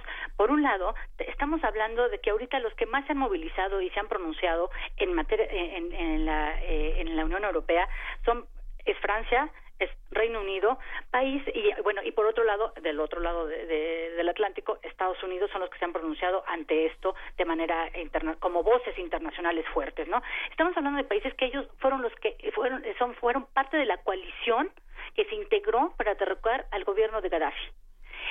Eh, eh, países que justamente orquestaron esto, llegaron hasta el hecho de, de, bueno, la, con la muerte de Gaddafi, a, justamente a derrocar ese gobierno, pero no había un plan para justamente post eh, Gaddafi. Y eso lo, lo, pueden encontrar en YouTube y en todas las declaraciones que también hace Barack Obama, ¿no? Abiertamente dice, bueno, pues muy bien, ya terminamos, pero ahora no, ¿qué sigue? No tenemos claridad, ¿no? Entonces, justamente hay una responsabilidad enorme por parte de estas acciones. Otra vez volvemos a algo que hemos tocado en, temas anteriores, también relativas a África, como esta idea de exportación de modelos democráticos de países occidentales hacia África terminan como esto, como una gran, eh, como una gran campaña, casi que publicitaria, ¿no? Y que a la hora justamente de, de, de, de la verdad, de, los hechos, eh, simplemente eh, tiraron la piedra y esconden la mano. ¿No? Entonces, ahora justamente vuelven a salir estos mismos países con, con esta idea de decir, eh, este, condenamos este crimen contra la humanidad, caso Macron, eh, que bueno, él no le tocó, fue François Hollande en su momento cuando fue la coalición internacional, pero bueno, sale diciendo esto es un crimen contra la humanidad, llamamos a las Naciones Unidas a que nos reunamos al Consejo de Seguridad para abordar este tema, la Unión Africana, por su parte, también sale condenando ampliamente, particularmente el, el, presidente de la Comisión de, para de los Derechos Humanos y de los Pueblos eh, en África, sale condenando esto y haciendo un llamado internacional, no solamente la Unión Europea, sino eh, pide ayuda a todos los estados africanos, y es más, hasta, hasta al sector privado, para justamente pues organizar una campaña internacional contra este, estos crímenes, ¿no? Entonces, hay dobles discursos. Por un lado, los, los gobiernos africanos saben que tienen responsabilidad. Ustedes mencionaban que justamente gran parte de los de, lo, de las personas que ahorita se encuentran, por ejemplo, eh, en, los diferentes puertos en Trípoli, eh, que, eh, bajo la Guardia Nacional Libia, pero también todos aquellos que no están bajo la Guardia Nacional Libia, son de procedencia de, Europa, de, perdónenme, de África Occidental, Senegal, Mali, etcétera, ¿no? estamos hablando, ellos saben de su responsabilidad, ellos conocen claramente esta, esta expulsión de su juventud, de sus mujeres, de sus infantes hacia esto, hacia este, hacia este mercado, porque esa, es, esa es la triste realidad. Ellos saben, ellos tienen claridad sobre este, este esta migración, ¿no? Entonces, bueno, ¿cuál justamente hoy vienen a decir y a pedirle cuentas a los diferentes embajadores de, eh, de Libia, de sus países, diciendo, que vengan a rendirnos cuentas, díganos qué está pasando yo me yo tengo dudas en serio de verdad no saben qué es lo que está pasando no lo ven a diario no lo ven a diario en Nigeria por ejemplo con Boko Haram cómo cómo, cómo persiguen reclutan secuestran y coercionan a los jóvenes para justamente servir como como soldados, como mensajeros, como este sicarios, de verdad no lo saben. Entonces me parece que hay dobles discursos y eso sí debe ser una, una, un, llamado, debe ser una llamada de atención para los países africanos, pero también para la Unión Africana como, como, como organismo continental, pero también, desde luego, hacer un llamado a la ética, ¿no? A los países de, de, eh, de, la Unión Europea y de Estados Unidos, porque ellos claramente saben que no tenían un plan posgrado post-Gaddafi después de haber hecho esta coalición internacional. Claro, cuando no se puede hablar de Daesh, no se puede hablar de, lo, por ejemplo, de Boko Haram también, sin, sin pasar necesariamente por esta primavera árabe y por esta intervención sancionada por la ONU y por otros organismos. Sí, no, no, yo creo que sí debe de traer a nuestra memoria. Habla- a- ustedes hablaban en, un, en una sección eh, en un, anterior a, a- a este momento, hablaban sobre la historia con eh, Alfredo Ávila, ¿no? Eh, yo, yo quisiera hacer un llamado a, a esto también. Eh, cu- cuando hablamos de, de- de la trata de personas, creo que de- debe, debería de ser de verdad eh, como un llamado a, revisar nuestra historia como parte de una memoria colectiva, no solamente para África y para toda la diáspora ah, eh, que existe eh, en el Caribe y en otras regiones del mundo con respecto a esa historia de, de, de, de- esclavos que duró cuatro siglos este, con toda esta expulsión de, hombres y mujeres de África hacia diferentes partes del mundo, particularmente a nuestro continente y México incluido, sino que también es una, es una llamada para la memoria de la humanidad sobre aquello que no debemos repetir.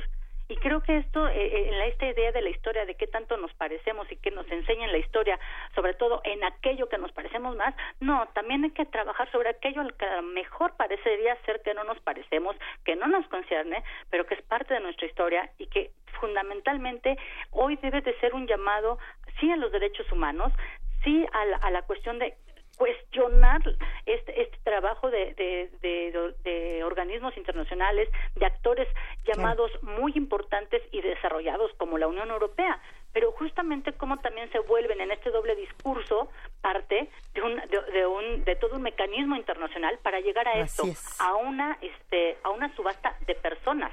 Y ahí nos vamos a quedar, doctora Paulina Berumen, internacionalista, especialista en temas políticos y de política pública sobre África. Quedan estas preguntas para todos los que nos escuchan y muchísimas preguntas más que esperamos ir formando contigo. Muchas gracias. Sí, creo que eso está comenzando. Yo creo que hay muchas, todavía muchas cosas por venir y que debemos de cuestionar y tener a la vista de, Por qué sucede con esto. No debe de quedar ahí solamente. Gracias. Recibe un gran abrazo, Paulina. Igualmente, buen día a todos. Buen día. Vamos a una pausa y volvemos a primer movimiento. Primer movimiento.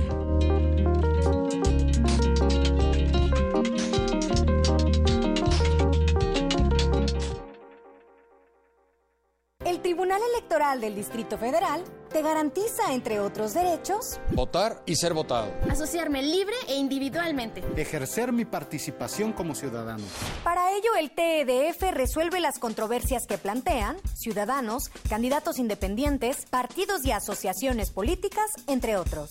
Como ves, es una función que el TEDF realiza de manera permanente y para todos. Tribunal Electoral del Distrito Federal por la defensa de tus derechos político-electorales.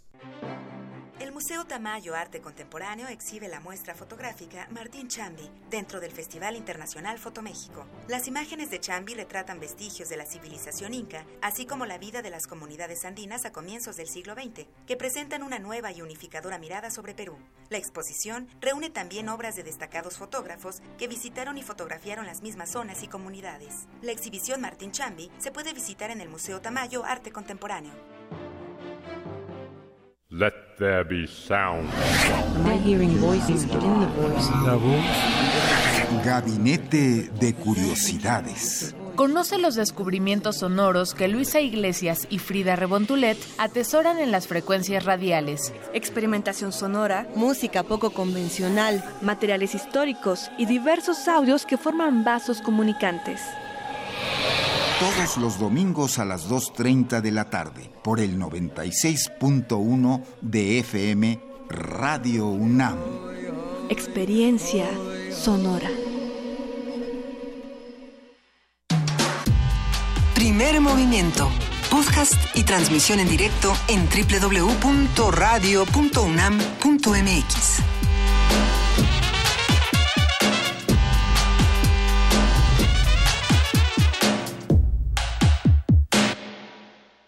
Son las nueve de la mañana con tres minutos de este jueves, Jueves 23 de noviembre, ya casi es jueves. Ahorita les decimos por qué.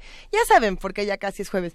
Pero damos la bienvenida una vez más a todos los que nos están observando a través de TV UNAM en el canal 120, en el 20 de TV Abierta, o nos están escuchando en el 96.1 de FM o en el 860 de AM en radio y en TV UNAM. Muy buenos días, querida jefa de información, Juana Inés de ESA. Buenos días. Eh... Buenos días, Miguel Ángel Quemain. Hola, Lisa, buenos días. Ah, eh, ya, ya nos habíamos dicho buenos días, yo por eso me quedé un poco Sí. eh, sorprendida. ¿No te pero- gusta que nos digamos No. muchas veces buenos No. días? No. ¿Por qué Y no? a Paco tampoco. A Paco tampoco ¿Qué le no? gusta. Pero no que sí. no Estoy que abriendo no. un libro y por eso Entonces, no. oye ¿Verdad tan que no, bonito Paco? al aire. Buenos días cada rato, ¿no, verdad? A mí sí. Bueno, buenos días otra vez. Ya Y puedo así. regalar los libros que estoy abriendo al ¿Qué aire. tienes? ¿Qué tienes ahí, querida Juana Inés? Es que, mir- ¿cuándo hablábamos de literatura, de literatura africana? Siempre. No, pero- ¿Cuándo no? Eh, no lo sé. Bueno, en algún tenemos- momento con Ricardo Peláez probablemente, no, ¿no? no, no, esta semana hace poco tiempo. Ok. Ahora, ahora trataremos de recordar cuál habrá Me sido. parece que cuando hablamos de este coloquio de los acosos a la civilización, eh, hablaban de, em, ah, justamente, de esta, de esta autora, Chichida Gambarenga. Vamos a regalar siete ejemplares. Voy a leer como me lo mandó Amalia, porque si no me van a regañar. A ver. Siete ejemplares de la novela Condiciones Nerviosas de la autora de Zimbabue, Ah. Tsitsi Dangabarenga, quien Dangemberengra, quien ha estado en México por estos días y Ella está en participará el coloquio, sí. en el evento Acosos a la Civilización. También estará el próximo 30 de noviembre en la Facultad de Filosofía y Letras de la UNAM a mediodía. En unos días más les compartiremos el cartel. Ella es una de las escritoras más importantes de los últimos años en África. La traducción de esta novela estuvo a cargo de la doctora Nair María Anaya Ferreira, actual secretaria académica de la Facultad de Filosofía y Letras, quien nos hizo llegar estos ejemplares y fue editada por la Universidad Veracruzana. Tenemos siete ejemplares. Siete libros que se nos van por Twitter en arroba PMovimiento con el hashtag, ¿cómo se llama la autora? Ah, Se llama Chichi. Chichi Dangaremga. Está difícil ese hashtag, ¿no? Sí está como- Sí, hashtag Sí. Chichi. Sí, sí. Chichi. T-S-I-T-S-I. Tsitsi. Y con eso, ya, los siete primeros. Venga. Peláez, manda tu Twitter. Peláez. Mande, mande su tweet. A ver, y también tenemos boletos, querido Miguel Ángel Sí. Quemain.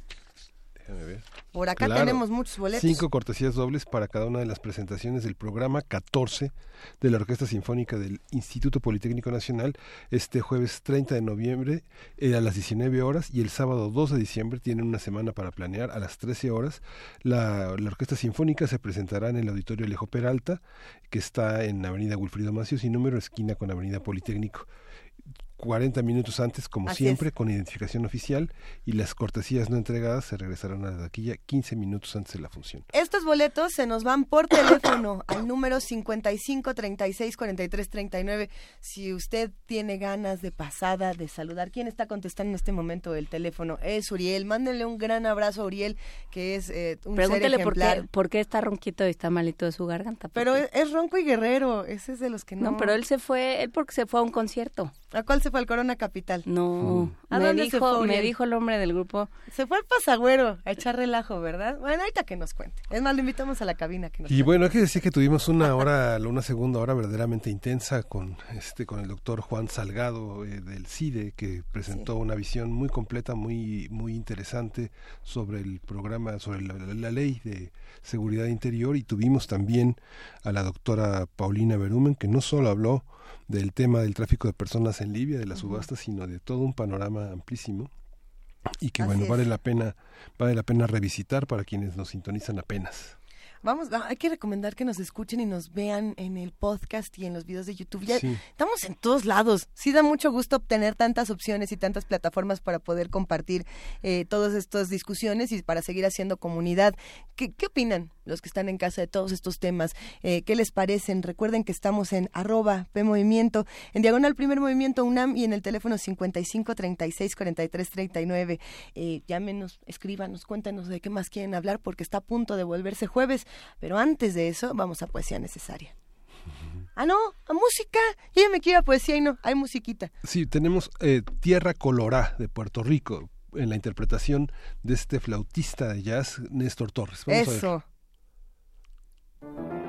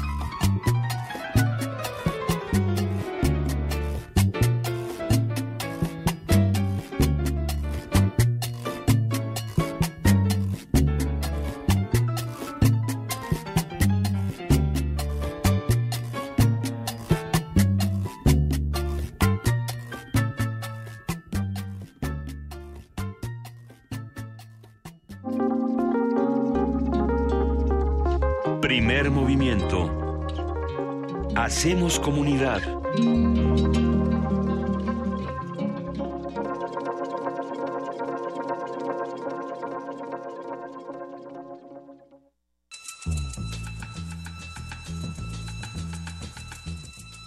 Es hora de poesía necesaria.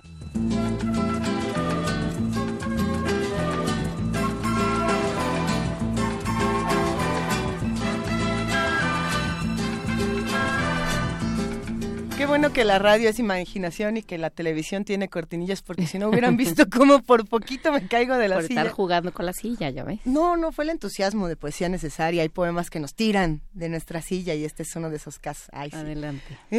¿Cómo A ver, ándale, adelante. ándale.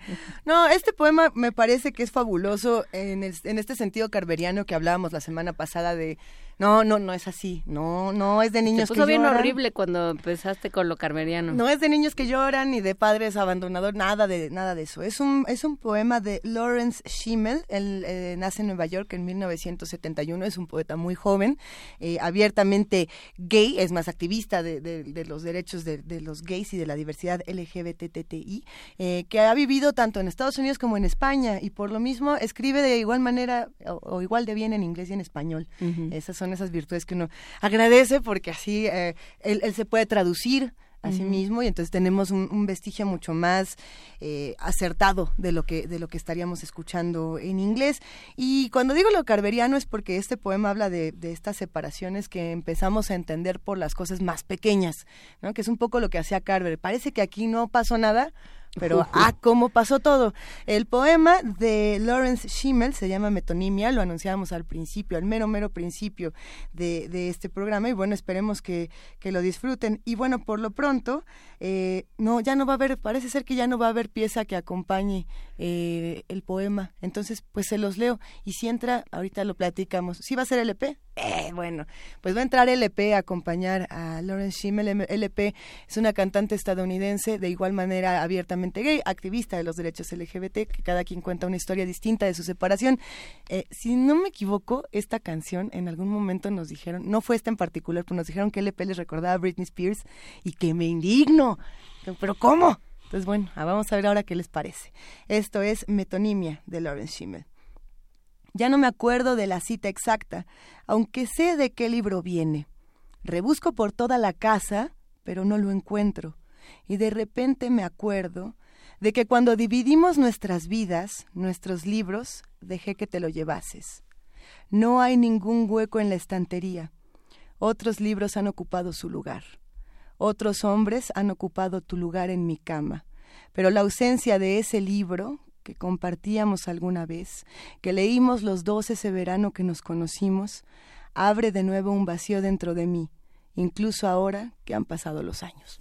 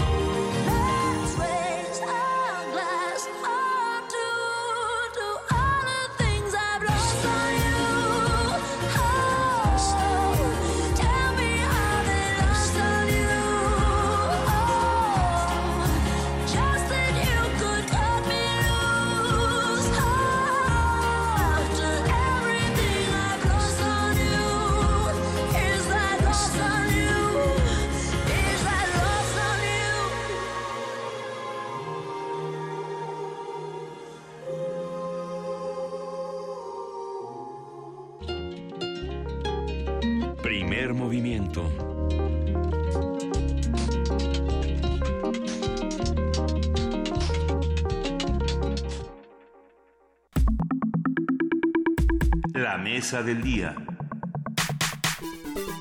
Y los jueves sí se vuelven jueves, ustedes saben por qué. Si nos están viendo en TV UNAM, ya están aquí espiando al doctor Alberto Betancourt. Y si nos están imaginando a través de Radio UNAM, ustedes bien saben que el doctor Alberto Betancourt es doctor en historia, profesor de la Facultad de Filosofía y Letras de la UNAM, coordinador del Observatorio del G20 de la misma facultad, familia de primer movimiento y, por supuesto, el que hace que los jueves sean jueves con sus mundos posibles. ¿Cómo estás, Alberto?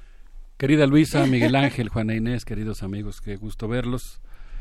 Pues fíjense que ahora tuve la oportunidad de ir al estado de Puebla y estuvimos ahí en un evento muy interesante del que, del que les quiero platicar el día de hoy. Yo tengo la impresión, no sé si coincidan conmigo, que estamos viviendo en medio de un cataclismo ambi- ambiental sin precedentes. Las políticas del gobierno federal, de los gobiernos estatales, en la mayoría de los casos, la voracidad empresarial, han generado en nuestro país 400 conflictos ambientales, en los cuales pues eh, los habitantes de los territorios que viven en esos conflictos se sienten amenazados por las mineras, por la especulación inmobiliaria que nuestro que en este sexenio se ha vuelto que nuestro tiempo se ha vuelto verdaderamente terrible. Y en ese contexto tuve oportunidad de asistir al foro en defensa del patrimonio biocultural de México, que organizó la Red sobre Patrimonio Biocultural del Consejo Nacional de Ciencia y Tecnología de CONACYT y que tuvo como sede la Benemérita Universidad Autónoma de Puebla, que nos acogió, fue nuestra anfitriona y pues bueno, tuvimos el gusto de estar por allá. Por cierto, recibí un saludo que me dio mucho gusto de un profesor que participó en el foro y que me dijo que nos escucha todas las mañanas ¡Ah, en, su, maravilla! en su recorrido de Atlisco a la ciudad de Puebla. Y la verdad es que me tocó, bueno, disfrutar de la generosidad del doctor Benjamín Ortiz, que fue el anfitrión del evento, y me tocó presenciar algunos prodigios que me gustaría compartir hoy con ustedes, relacionados con historias de éxito de movimientos sociales que han logrado resistir el cataclismo y construir alternativas. Y quisiera yo comenzar con eh, un breve recuento de algunas ideas que nos expuso alguien a quien yo no tenía el gusto de conocer personalmente, Jaime Martínez Luna, no sé si ustedes lo conozcan, intelectual indígena oaxaqueño, que ha desarrollado un concepto central en la defensa del patrimonio biocultural hoy en México, que es el concepto de comunalismo.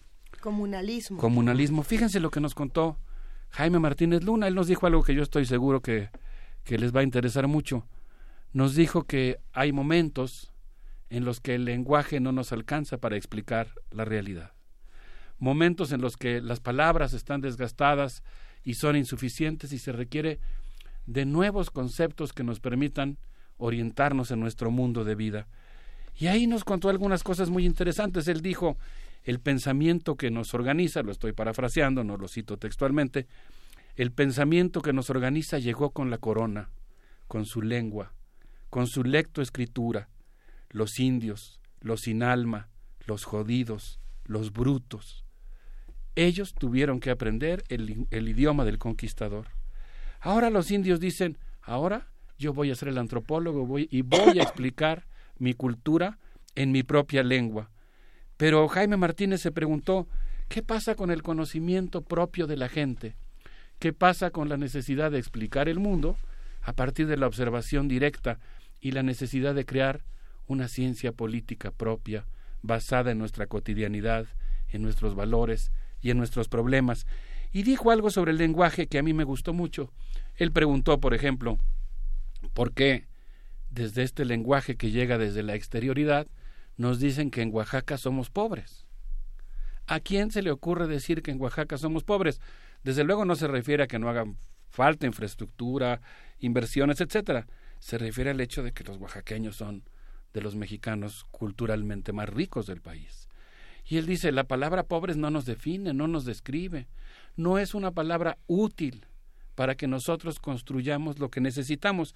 Y se preguntó lo mismo respecto a muchas otras palabras. Él dijo, por ejemplo, eh, ¿cómo vamos a poder explicar la, las, eh, la realidad si tenemos ficciones que llegaron desde la conquista, como por ejemplo el dios Tlaloc o el rey Moctezuma? Pues evidentemente son eh, usos del lenguaje que no corresponden con las realidades que estaban describiendo los cronistas. Pero él nos dijo que esta situación persiste hasta la vida, hasta el momento actual. Es decir, aún tenemos un déficit del lenguaje que nos obliga a ser creativos, que nos obliga en, en el movimiento social a estar produciendo continuamente neologismos, nuevos conceptos que nos permitan explicarnos qué es lo que nosotros deseamos. Y él explicó este concepto de comunalismo, lo explicó muy interesante porque dijo que en alguna ocasión en aquella Universidad del Tercer Mundo que fue creada por Luis Echeverría, él utilizó por primera vez el concepto que fue inventado junto con, con Floriberto Díaz y dice que estaban en, en esta reunión y cuando él presentó su trabajo, nadie dijo nada. Se hizo un silencio sepulcral. Esa noche en la fiesta, él le preguntó a Arturo Warman y a Guillermo Bonfil si la había regado. Dijo, oye, la regué. Cuando terminé de hablar se hizo un silencio sepulcral y le dijeron, por supuesto que no la regaste. Nadie dijo nada porque todos nos quedamos estupefactos. ¿Qué implica el concepto de comunalismo? Implica empezar a pensar las cosas desde adentro, ver el mundo desde adentro de la comunidad, reflexionar sobre el suelo que pisas, sobre la gente que tratas, sobre aquello que quieres, sobre el trabajo que hace la gente. Y eso implica territorio, autoridad, trabajo, tierra, y significa sobre todo asumir, dice él, que nosotros somos eh, comunidad, que nosotros no somos negocio, que nosotros somos espíritu comunitario, que nosotros somos, dijo él, compartencia, politeísmo, somos intercambio, no negocio, no monarcas. Nosotros nos basamos en la concordia. Nuestra fuente de inspiración es la comunidad para lograr una transición civilizatoria. Pues a mí me pareció que el concepto es muy interesante, es central y nos vuelve a ofrecer una vez más un ejemplo de cómo los pueblos indígenas, las comunidades campesinas, por supuesto no son los únicos actores sociales importantes o relevantes, pero son un actor que nos está ofreciendo importantes ideas para la vida intelectual del país, que nos ofrecen líneas, ¿no? parámetros de cómo podríamos nosotros salir de este cataclismo ambiental. Y que, y que nos ofrece también una, una fuerza, digamos, en contra de esta idea de eh, poscolonialista, ¿no? Que a mí Sí. me da mucho risa el término porque de dónde, en qué momento se acabó la colonia que nos empiecen a explicar, ¿no? Pero, pero hablábamos el, el martes pasado, o el lunes pasado, ya no me acuerdo, sobre este coloquio Los acosos a la civilización. Y nos empezábamos, em- intentamos empezar por poner en juego el término civilización. ¿Quién decide, este, según quién y con qué bases hablamos de una civilización? Hablamos en esos términos tan, tan verticales, ¿no? Que, y tan, tan unívocos, ¿no? Esto es la civilización. Pues no, ¿no? Hablábamos hace un momento también de África y entonces lo que decía la, doctora Berumen era, pues es que se importan una serie de conceptos, lo- y me, me, me resuena mucho con lo que estás diciendo, se importan una serie de conceptos, de mecanismos, de eh, parámetros que no son los que estaban instituidos y que no puedes partir de que un pueblo conquistado es una tabla rasa, ¿no? Mucho menos ahora. Si no lo podías pensar en el siglo XVI o en el siglo XVIII, ¿cómo lo puedes pensar ahora? ¿Cómo podemos seguir este, con, pensando en una federación donde todo es estandarizado? Sí podemos ser una federación, sí podemos ser una nación de naciones, pero no podemos seguir con, con esos estándares. Tenemos que replantearnos muchas cosas. Yo, yo me acuerdo que el gran historiador Lucien Febvre, en su texto prodigioso Los combates por la historia, en algún momento menciona que eh, pues no era posible ser ateo en el siglo XVI porque no existía un lenguaje que lo permitiera. Y en este mismo sentido, pues eh, nosotros necesitamos construir un lenguaje que nos permita la descolonización. Digamos que hay una arena política que es la arena del lenguaje, ¿no? La necesidad de pensar el lenguaje, de cuestionarlo, de no, de no asumirlo pasivamente y darlo por hecho, porque a veces hay muchos cartabones, ¿no? Hay cartabones que no corresponden con lo que con lo que vivimos, que son imposiciones y en ese Autoridad, sentido, por ejemplo. pues obligan a, a- Autoridad competente, por ejemplo. Bueno. Y bueno, Alberto, yo creo que desde, desde tu viaje a Quito y bueno, lo que has traído al primer movimiento ha sido verdaderamente ejemplar, porque no lo vemos en la prensa ni en los medios electrónicos eh, por lo regular. Y es una red, esta, esta red temática sobre el patrimonio biocultural que, que participan tantos países, tantos miembros que bajo la tutela del CONACIT, pero hay una, hay una red de etnodiversidad, de agrodiversidad y de, biodi- y- y de biodiversidad Pues sí. que es subterránea y que los medios no lo ven. Las, las, las secciones de estados en los noticieros, en los periódicos son francamente ridículas. No hay una prensa cultural que asimile tantas publicaciones, tantos registros universitarios como, como se hace aquí. ¿no? E- En eso venía pensando en el camino para acá, ¿no? ¿Por qué no es noticia? ¿no? ¿No? ¿Por qué no se conoce? Y qué gran placer cuando tiene uno la oportunidad de testimoniar estos ejemplos. Quisiera poner uno más, eh, el Consejo de Sabios de las Cholulas. El Consejo de, la- de Sabios de las Cholulas, que también nos hacen favor de escucharnos, eh, envió a cuatro representantes el doctor Lorenzo Pérez Arenas, eh, Maximiliano Apanco Grande, Catalino Cuatzil Chapul y Emilio Gómez Chalini. Ellos, fíjate Juana Inés, a propósito de la conversación que teníamos fuera del aire y que no vamos a evocar aquí, porque se va a mantener fuera del aire, pero a propósito de eso, ellos crearon un consejo de sabios integrado por 160 personas mayores de 65 años. Le han dado un lugar muy importante a estos eh, señores sabios que han ido acumulando experiencia, autoridad, eh, ejercicio de la resolución de problemas y sobre todo, dicen ellos, reflexividad. Y han creado este Consejo de las Tres Cholulas, aunque en realidad el Consejo de Sabios pertenece propiamente hablando a San Martín Tlamapa, con la intención de defender su bosque que está gravemente intervenido y amenazado fundamentalmente por dos actividades que descuidadamente podríamos llamar forman parte del progreso, entre El comillas y negritas.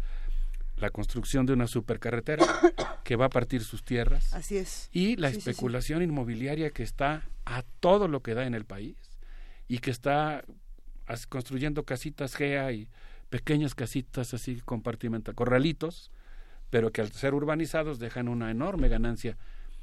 El gobierno, no sé si el estatal o el federal, les quería pagar el metro de tierra a 10 pesos para construir su carretera. ¿Cuánto va a valer la superficie de, ese, de esa comunidad rural ahora que pase la carretera, si es que lo hubieran permitido? Así que crearon el Consejo de Sabios como una referencia ética para empezar a organizarse y defender su manera de vida.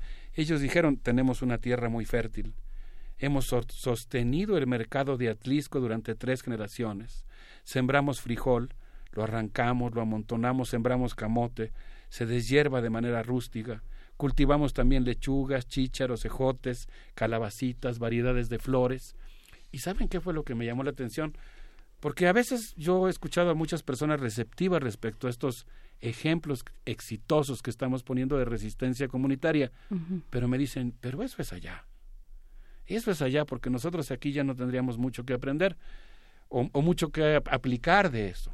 Me asombra mucho cuando la gente me dice eso, pero ellos plantearon algo, digamos que explicita la importancia de la relación con estos movimientos. Esta es una forma de relación entre el campo y la ciudad. Es decir, el hecho de que las ciudades estén bordeadas por territorios agrícolas bien cuidados, donde se protege la biodiversidad, donde se cuida el bosque, donde se siembra con métodos tradicionales y llevan al mercado. Vuelvo a insistir en eso porque el libre comercio nos ha hecho un daño extraordinario, por muchas razones, pero una de ellas es que los alimentos viajan grandes distancias y eso significa un, un gasto de transporte, una emisión de gases invernaderos y qué importante es por ejemplo, que este cinturón agrícola que rodea la ciudad de Puebla pudiera abastecer parte del mercado de la ciudad de Puebla con productos sabrosos, de buena calidad, cultivados con justicia y a precios muy accesibles. No, y yo creo que eh, que sí hay una posibilidad de, de importar saberes, digamos. No solo, no solo el mecanismo de formación de comunidad, porque a, a nivel a, a nivel urbano es urgente, ¿no? Que se que se creen comunidades, que se fortalezcan las comunidades y también que se piense, bueno, estamos condenados, estamos condenados a, a despertar a las 4 de la mañana con los con los camiones materialistas que se ponen que ocupan todas las calles no me veas así Luisa tengo tres días despertando a las 4 de la mañana con los materialistas.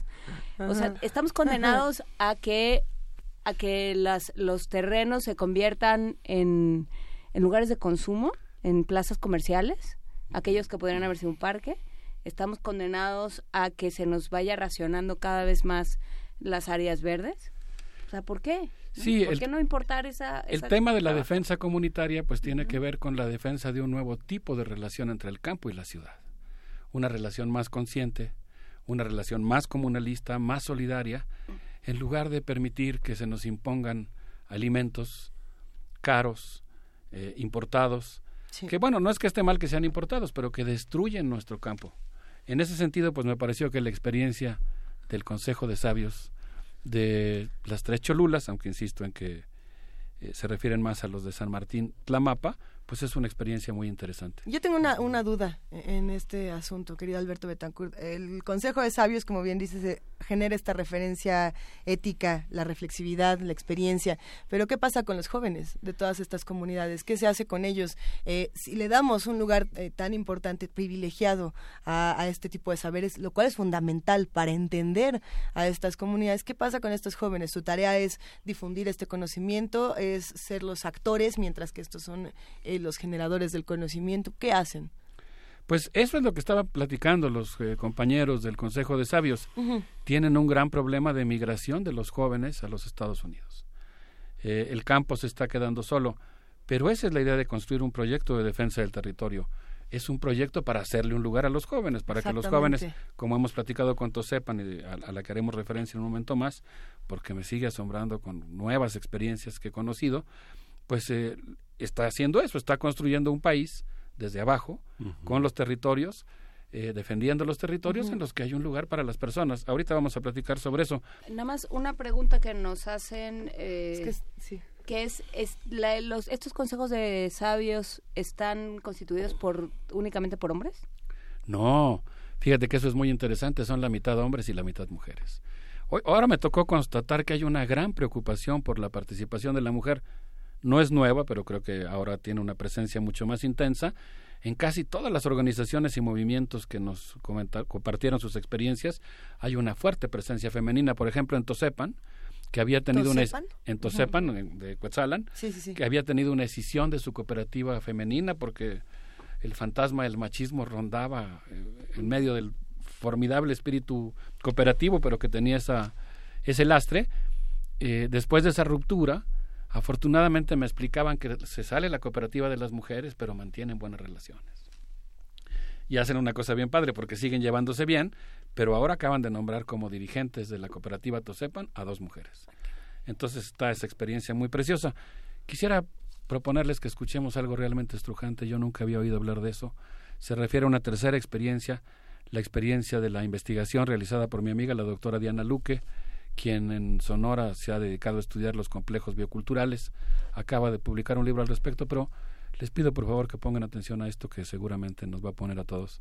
La carne de gallina, pero que es muy importante porque implica replantear la situación de otra manera. Venga, escuchemos lo siguiente.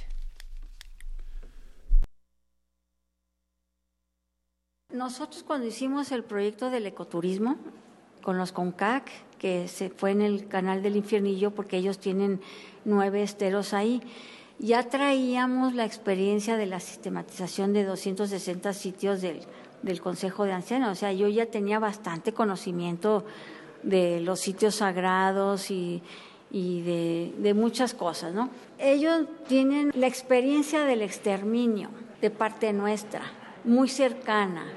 Los CONCAC casi se extinguen. Para el año mil no- 1920 quedaban menos de 100 personas de los CONCAC por efecto de una política de Estado de exterminio. Entonces ellos, lo- los bisabuelos, vivieron eso. Entonces nosotros seguimos siendo sus enemigos. Ahorita me acabo de acordar de otra cosa que me impactó muchísimo, que en mis, primeras, eh, en mis primeros acercamientos con don Antonio Robles, que es el presidente del Consejo de Ancianos, me pidió que le trajera el decreto de exterminio que, se, que él sabía que existía de parte del gobierno mexicano. Y efectivamente hubo un decreto en, por ahí del año 1870 o 1860 en donde se pagaba, un, el gobierno mexicano pagaba una cantidad por cabezas de apaches y de seris. Entonces yo le conseguí ese decreto y se lo llevé a don Antonio y le expliqué que ya estaba totalmente inválido, pero él no me creía. O sea, él creía que seguíamos en guerra y que seguía ese decreto de exterminio ahí vigente. O sea, ese es el contexto de nuestra relación con ellos. Ay, muy fuerte, muy fuerte esto que acabamos de escuchar, Sí. Alberto Betancourt. Hay que decir que los consejos de ancianos no tienen la, la idea que tal, tal vez se, se ha popularizado entre nosotros de que no es exclusivo el saber de la vejez, sino que son otra manera de entenderlos. Hay una sedimentación de la experiencia, una memoria de la oralidad y de los procedimientos y una preservación de la ritualidad que se deriva en este en, en distintos aspectos funcionales que tienen las figuras de la comunidad, organizar las fiestas, organizar las bodas, Pero organizar todo creo que la parte de la memoria es fundamental. Ayer hablábamos sobre Alemania y decíamos cómo es posible que haya quien vote, que haya jóvenes que votan por un partido que dice eh, son este arriba la raza aria, ¿no? Y vamos haciendo una vamos haciendo una lista de todos los musulmanes y que se registren y que se identifiquen como tales. Entonces, pues qué es lo que pasa ahí que no hay nadie que tenga memoria o que no se está valorando esa idea de la memoria, ¿no? Este testimonio del exterminio, o sea, alguien que se acuerda, a ver, pero es que nos nos mataban. Me sentí tan, Ay. tan impresionado y tan conmovido, se nos puso la carne de gallina, se me volvió a poner ahora. Pues, en primer lugar, por lo que estamos comentando aquí, ¿no? Qué ignorancia tenemos sobre nuestra propia historia. Uno cuando escucha las historias de los nazis persiguiendo a los judíos en los progromos de la Segunda Guerra Mundial o ya en la Segunda Guerra Mundial, pues lo piensas como una historia lejana, ¿no? Yo recuerdo haber visto en Santiago de Chile una cabellera de indios, ¿no? ¿Y cómo está colonizado nuestro imaginario? Cuando uno piensa en personas que cortan cabelleras, piensas en los indios Sioux, porque todos vimos las, los programas de Coster. Pero qué importante es recuperar nuestra propia historia y entender, pues, qué puede sentir un pueblo. Eso me dice Diana, ¿qué crees que siente un pueblo que estuvo sometido al exterminio? Su idea de la humanidad cambia completamente. No es lo mismo lo que va a pensar del ser humano un pueblo que ha sido objeto de esa persecución. Y por lo mismo, pues es muy importante ahora que la sociedad mexicana revalore, rentable otro tipo de relación. El trabajo, por ejemplo, que está haciendo Diana me parece importantísimo. Me contó algo que me dejó realmente muy conmovido. Imagínense ustedes, ella viajó en una panga, cruzando el estrecho para llegar a la isla del tiburón, y dice que cuando llegó a la isla, a la isla del tiburón, donde estaban los Comca, eh, pues se encontró con una noche completamente oscura, en una isla en donde no hay, no había luz eléctrica. Eso hizo que cuando cayó la noche, en luna nueva, en una oscuridad cerrada, la Vía Láctea se le vino encima. Y dijo, la verdad es que en ese momento tuve la sensación de que estaba caminando entre estrellas. Y cuando viví Oh, esa sensación de caminar entre estrellas, me di cuenta que muchas de las cosas que contaban los Comca estaban inspiradas en esa experiencia. Y solamente teniendo esa experiencia se podía entender. Así que bueno, me parece que es muy importante el trabajo que ella ha realizado sobre los diversos grupos mayos, guarijillos, pimas, yaquis, pápagos del estado de Sonora y ha descubierto, hizo un estudio muy serio, muy riguroso, yo ahora me fui por la parte poética, pero hizo un estudio muy sistemático con todas las de la ley y descubrió que las zonas en donde viven los pueblos indígenas, todos ellos, salvo dos excepciones muy contaditas, no de pueblos sino de comunidades, están mejor conservadas que aquellos en donde hay, digamos, mestizos. Prácticamente se nos acabó el tiempo, quisiera solamente referir para otra ocasión a hacerlo con más amplitud, que me tocó volver a escuchar a los compañeros de Tosepan hablando de un ejercicio retrospectivo, prospectivo, precioso que hicieron, cumplieron 40 años y la asamblea dijo, ¿cómo conmemoramos nuestros 40 años? Y pues resolvieron hacerlo con un ejercicio, un plan de vida. Un plan de vida para los próximos 40 años, un plan de vida comunitario. Y entonces se preguntaron, ¿quiénes somos? ¿Qué significa ser Maségual en el siglo XXI? ¿Cómo queremos que sea nuestro territorio? ¿En qué queremos trabajar? ¿Qué queremos comer? ¿Cuáles son las amenazas? Contaron unas cosas realmente preciosas. Me tocó escuchar el relato que hace Carbuegue sobre este tema y me, contó, y me tocó también escuchar eh, el relato de Luis Enrique Fernández. Qué cosa más preciosa. ¿Saben qué hicieron? Hicieron una asamblea, discutieron su plan de vida para los próximos 40 años y cómo aplicar el, el yagnimilis. El yagnimilis es la vida limpia, el camino recto, es decir, la puesta en práctica de los valores. Uy, hicieron una cosa preciosa, se, pro, se propusieron dibujar eso. Y entonces hicieron un gran libro códice, hicieron un mural en unas mantas, pero el mural lo hicieron a la manera de un códice que respondía a 10 preguntas y el códice es plegable. Entonces tú despliegas un gran eh, códice gigante en el cual está planteado qué es lo que les da miedo. Y en la última escena, que es qué es lo que les da miedo, pues les dan miedo las mineras, les da miedo la supercarretera, les da miedo la construcción de una presa hidroeléctrica, les da miedo que se, desaparezcan las fuentes de agua, pero qué interesante, ¿no? Que ellos estén planteando este ejercicio colectivo de sembrar sueños y construirlos. Y yo creo que ahí todos tenemos mucho que aprender. Ojalá que todos en nuestras comunidades hiciéramos un plan de vida para ser libres. Ay, ay, Alberto Betancourt. Eh, no, creo que nos, dejaste perplejos con este final. Es una belleza.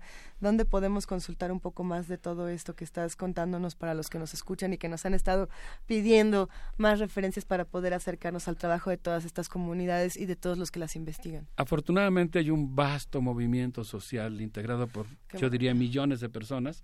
Quizá una referencia, no la única, es solamente uno de los muchos puentes que se pueden cruzar para conocer eso, pues sería acercarse a la red sobre patrimonio biocultural que está haciendo este esfuerzo de, de digamos, vinculación académica y que, pues, eh, bueno, puede quizá ofrecer algunos puentes para ir directamente a Tosepan, para Exacto. compartir la experiencia de los sabios de Cholula. No sé si tanto así como para cruzar a la isla del tiburón y caminar con las estrellas, pero eso es lo que le espera a todos los académicos que deciden hacer el trabajo riguroso que requiere la academia, pero al mismo tiempo salir de sus cubículos y aventurarse a la isla tiburón. Gracias, querido Alberto Betancourt. Nos despedimos este jueves de los, de los mundos posibles, pero la próxima semana los volvemos a crear. Muchas gracias. Acá seguimos en primer movimiento y nos vamos a despedir con música seleccionada precisamente por Alberto Betancourt. ¿Qué vamos a escuchar ya para despedirnos, querido Alberto? Vamos a escuchar a Arturo Márquez, un amigo que hace mucho que no veo, pero le envío un saludo. Vamos a escuchar eh, La Conga del Fuego Nuevo. Eso.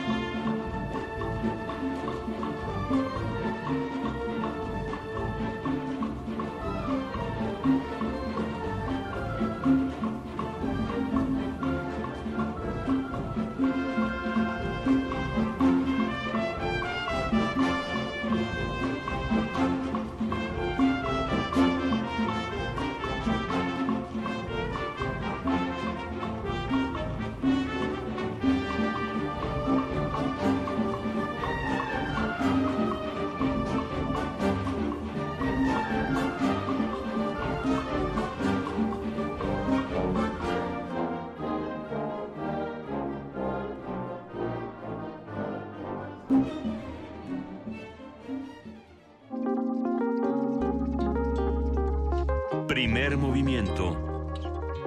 Hacemos comunidad.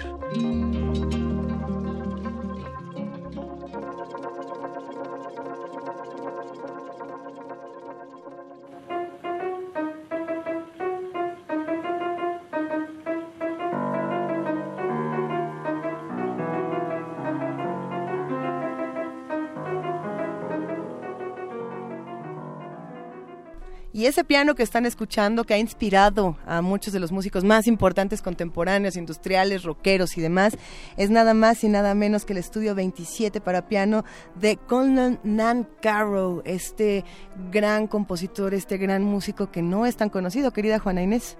Pues no, no es tan conocido, pero para quienes quieran acercarse, para quienes ya lo conozcan, para qui- quienes quieran empezar a familiarizarse.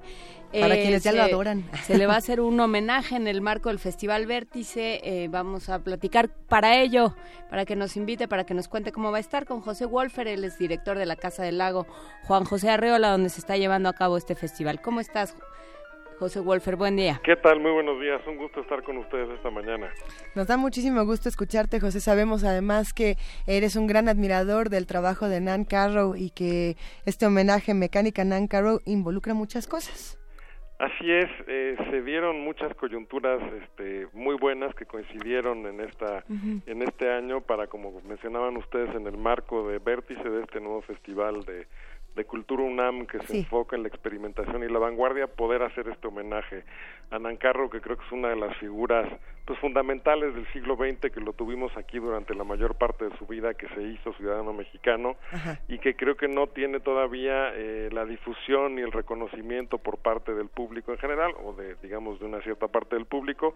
Si bien como ustedes decían pues es una es una Sí. influencia ya muy notable este muy respetado, muy señalado por muchos compositores que para quienes fue una, una influencia fundamental y estamos aquí desde el martes comenzamos nuestra mecánica Nancarro, que así le hemos puesto a este ciclo que estamos haciendo dentro de Vértice y tenemos actividades pues de manera continua durante esta semana y también la siguiente hasta el próximo domingo. Es que hay que decirlo, Nan Carrow nace en Arkansas en 1917 y casi toda su vida la, la- se la echó aquí, en México. Y sin embargo, lo que llama mucho la atención, José Wolfer, era precisamente el, el tema de que no era un músico muy fiestero, no era parrandero ni se metía tanto. Bueno, algunos músicos sí lo son, este no, eh, pero no se metía a la escena de, de música mexicana y entonces por lo mismo eh, su trabajo quedó mucho más en la composición, pero eh, le interesaba mucho que los jóvenes conocieran su obra. tenía muchísimo interés en que la gente se acercara eh, a él. Era, digamos, de personalidad bastante recluso. Llegó a México en Así es. 1940 después de haber eh, peleado durante dos años con las brigadas republicanas en España contra las tropas de Franco. Y al regresar a Estados Unidos se da cuenta que a los que habían estado por allá no les estaban negando el pasaporte. Él pide también que le renueven el pasaporte. Se lo niegan en Estados Unidos y se viene a México. Entonces, de 1940 hasta su muerte en el 97, estuvo aquí, se hizo mexicano en el 56, vivió casi toda su vida en una casa que fue construyendo por etapas, eh, también con la participación de Juan O'Gorman, del Así arquitecto y del pintor que fue amigo suyo, y estuvo realmente 40 años metido en un taller que le construyó Gorman con sus pianos mecánicos, a los que llegó porque pues no estaba satisfecho con la respuesta que tenía de parte de los intérpretes, tuvo algunas malas experiencias, algunas incluso ya aquí en México, y bueno, durante esas, esos 40 años hizo 51 estudios para piano mecánico, que son pues, de los legados musicales más fascinantes de la segunda mitad del siglo XX, y vamos a estarle dando distintas vueltas y, este, y abordándolo con conciertos, con conferencias, con una exposición que tenemos también alrededor de esa amistad entre O'Gorman y Nancarro. En fin, estamos ahora sí que a todo vapor con Nancarro aquí durante esta semana y la siguiente aquí en la Casa del Lago. Oye, José Wolfer, para los que venimos llegando al tema Nan Carrow en la vida y le agradecemos a Primer Movimiento esta oportunidad, eh, ¿qué, es, qué, qué implica esto del piano mecánico? ¿En qué consiste?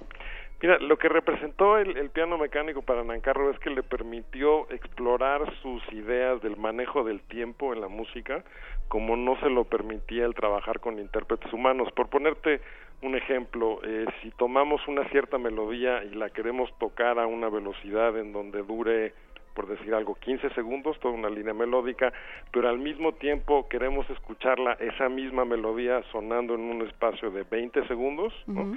Para que eso pueda suceder de manera simultánea, es sumamente difícil que lo pueda hacer un intérprete humano Así es. o una orquesta, incluso hay algunas este, relaciones de tiempo que él establecía que son de plano irracionales, por decirte algo, una velocidad que se mueve con la raíz cuadrada de 2, por ejemplo, contra eh, un número entero, por decir cualquier cosa, ¿no? Entonces, esto para un intérprete no es factible, pero para el piano mecánico es perfectamente realizable. Y De esto por lo se dio mismo- cuenta él Sí. desde, desde muy joven, gracias sobre todo al contacto con un libro de Henry Cowell, que es otro compositor de Estados Unidos, Ujú. y entonces pasó 40 años explorando estas posibilidades de tiempo que le ofrecía el piano mecánico.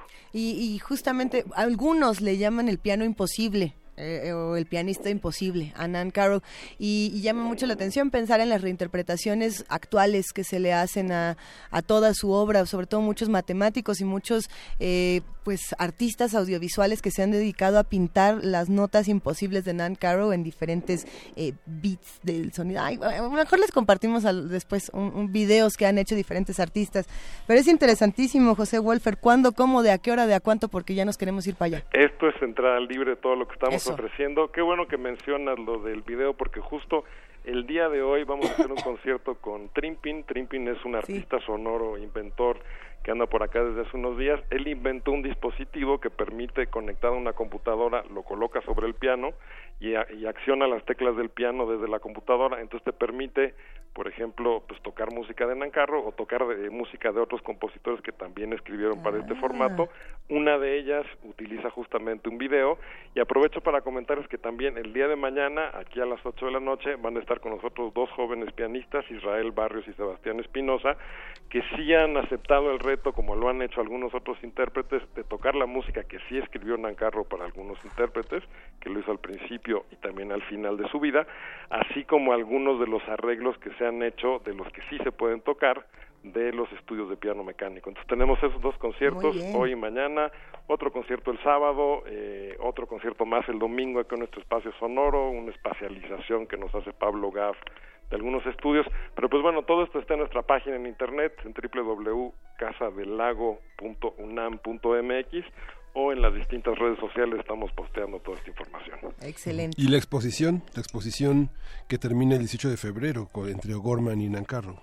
Sí, ha sido ha sido una muy buena eh, oportunidad de, de, ver esta esta relación que se dio entre ellos. Tenemos bastante material documental, algunas cosas que nos ha prestado la viuda de, de Nancarro, Yoko Sugiyura, que es una antropóloga japonesa que tiene mucho tiempo aquí ya en México, eh, objetos desde el tablero que utilizaban Nancarro para hacer sus cálculos y perforar los rollos, porque no hay que olvidar que para que pudiera tocar un piano mecánico esta música había que, que preparar el rollo y podía ser un proceso de meses el tener lista una pieza de unos cuatro o cinco minutos, ¿no? Entonces tenemos esos objetos, hay también este algunos documentos, algunas fotografías eh, donde están Nancarro y O'Gorman juntos, en fin, los invitamos también a que visiten la exposición para que vean un poco la pues la relación tan fructífera entre estos dos grandes personajes. Pues muchas gracias, ya está toda la información en redes. José Wolfer, director de la Casa del Lago, Juan José Arriola, gracias por invitarnos a toda esta actividad, a la mecánica Nan Carrow, buena suerte y pues por allá nos vemos viernes y sábado. Por acá los esperamos y muchísimas gracias por, por esta charla. Eh, aquí estamos esta semana y la siguiente y bueno, en general con las actividades de la Casa del Lago. ¿no? Por supuesto, muchas gracias. Hasta luego, gracias. Hasta luego. Y nosotros... Ay. Ahora van a decir que ya nos vamos. Ya nos vamos. Pero ve nada más, con este piano imposible nos vamos a despedir. Escuchemos un momentito más.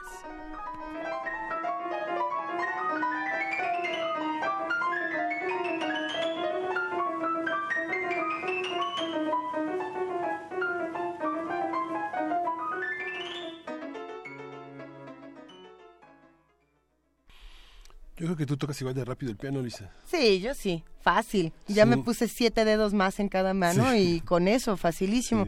Qué maravilla poder eh, presenciar un, un homenaje a Conlon Nancarrow. Vámonos a Casa del Lago todos y vamos a las actividades que nos está ofreciendo la UNAM, que son muchísimas.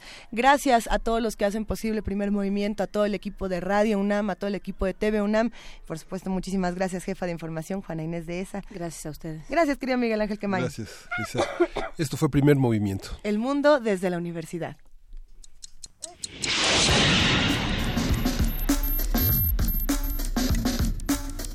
Radio UNAM presentó Primer movimiento. El mundo desde la universidad.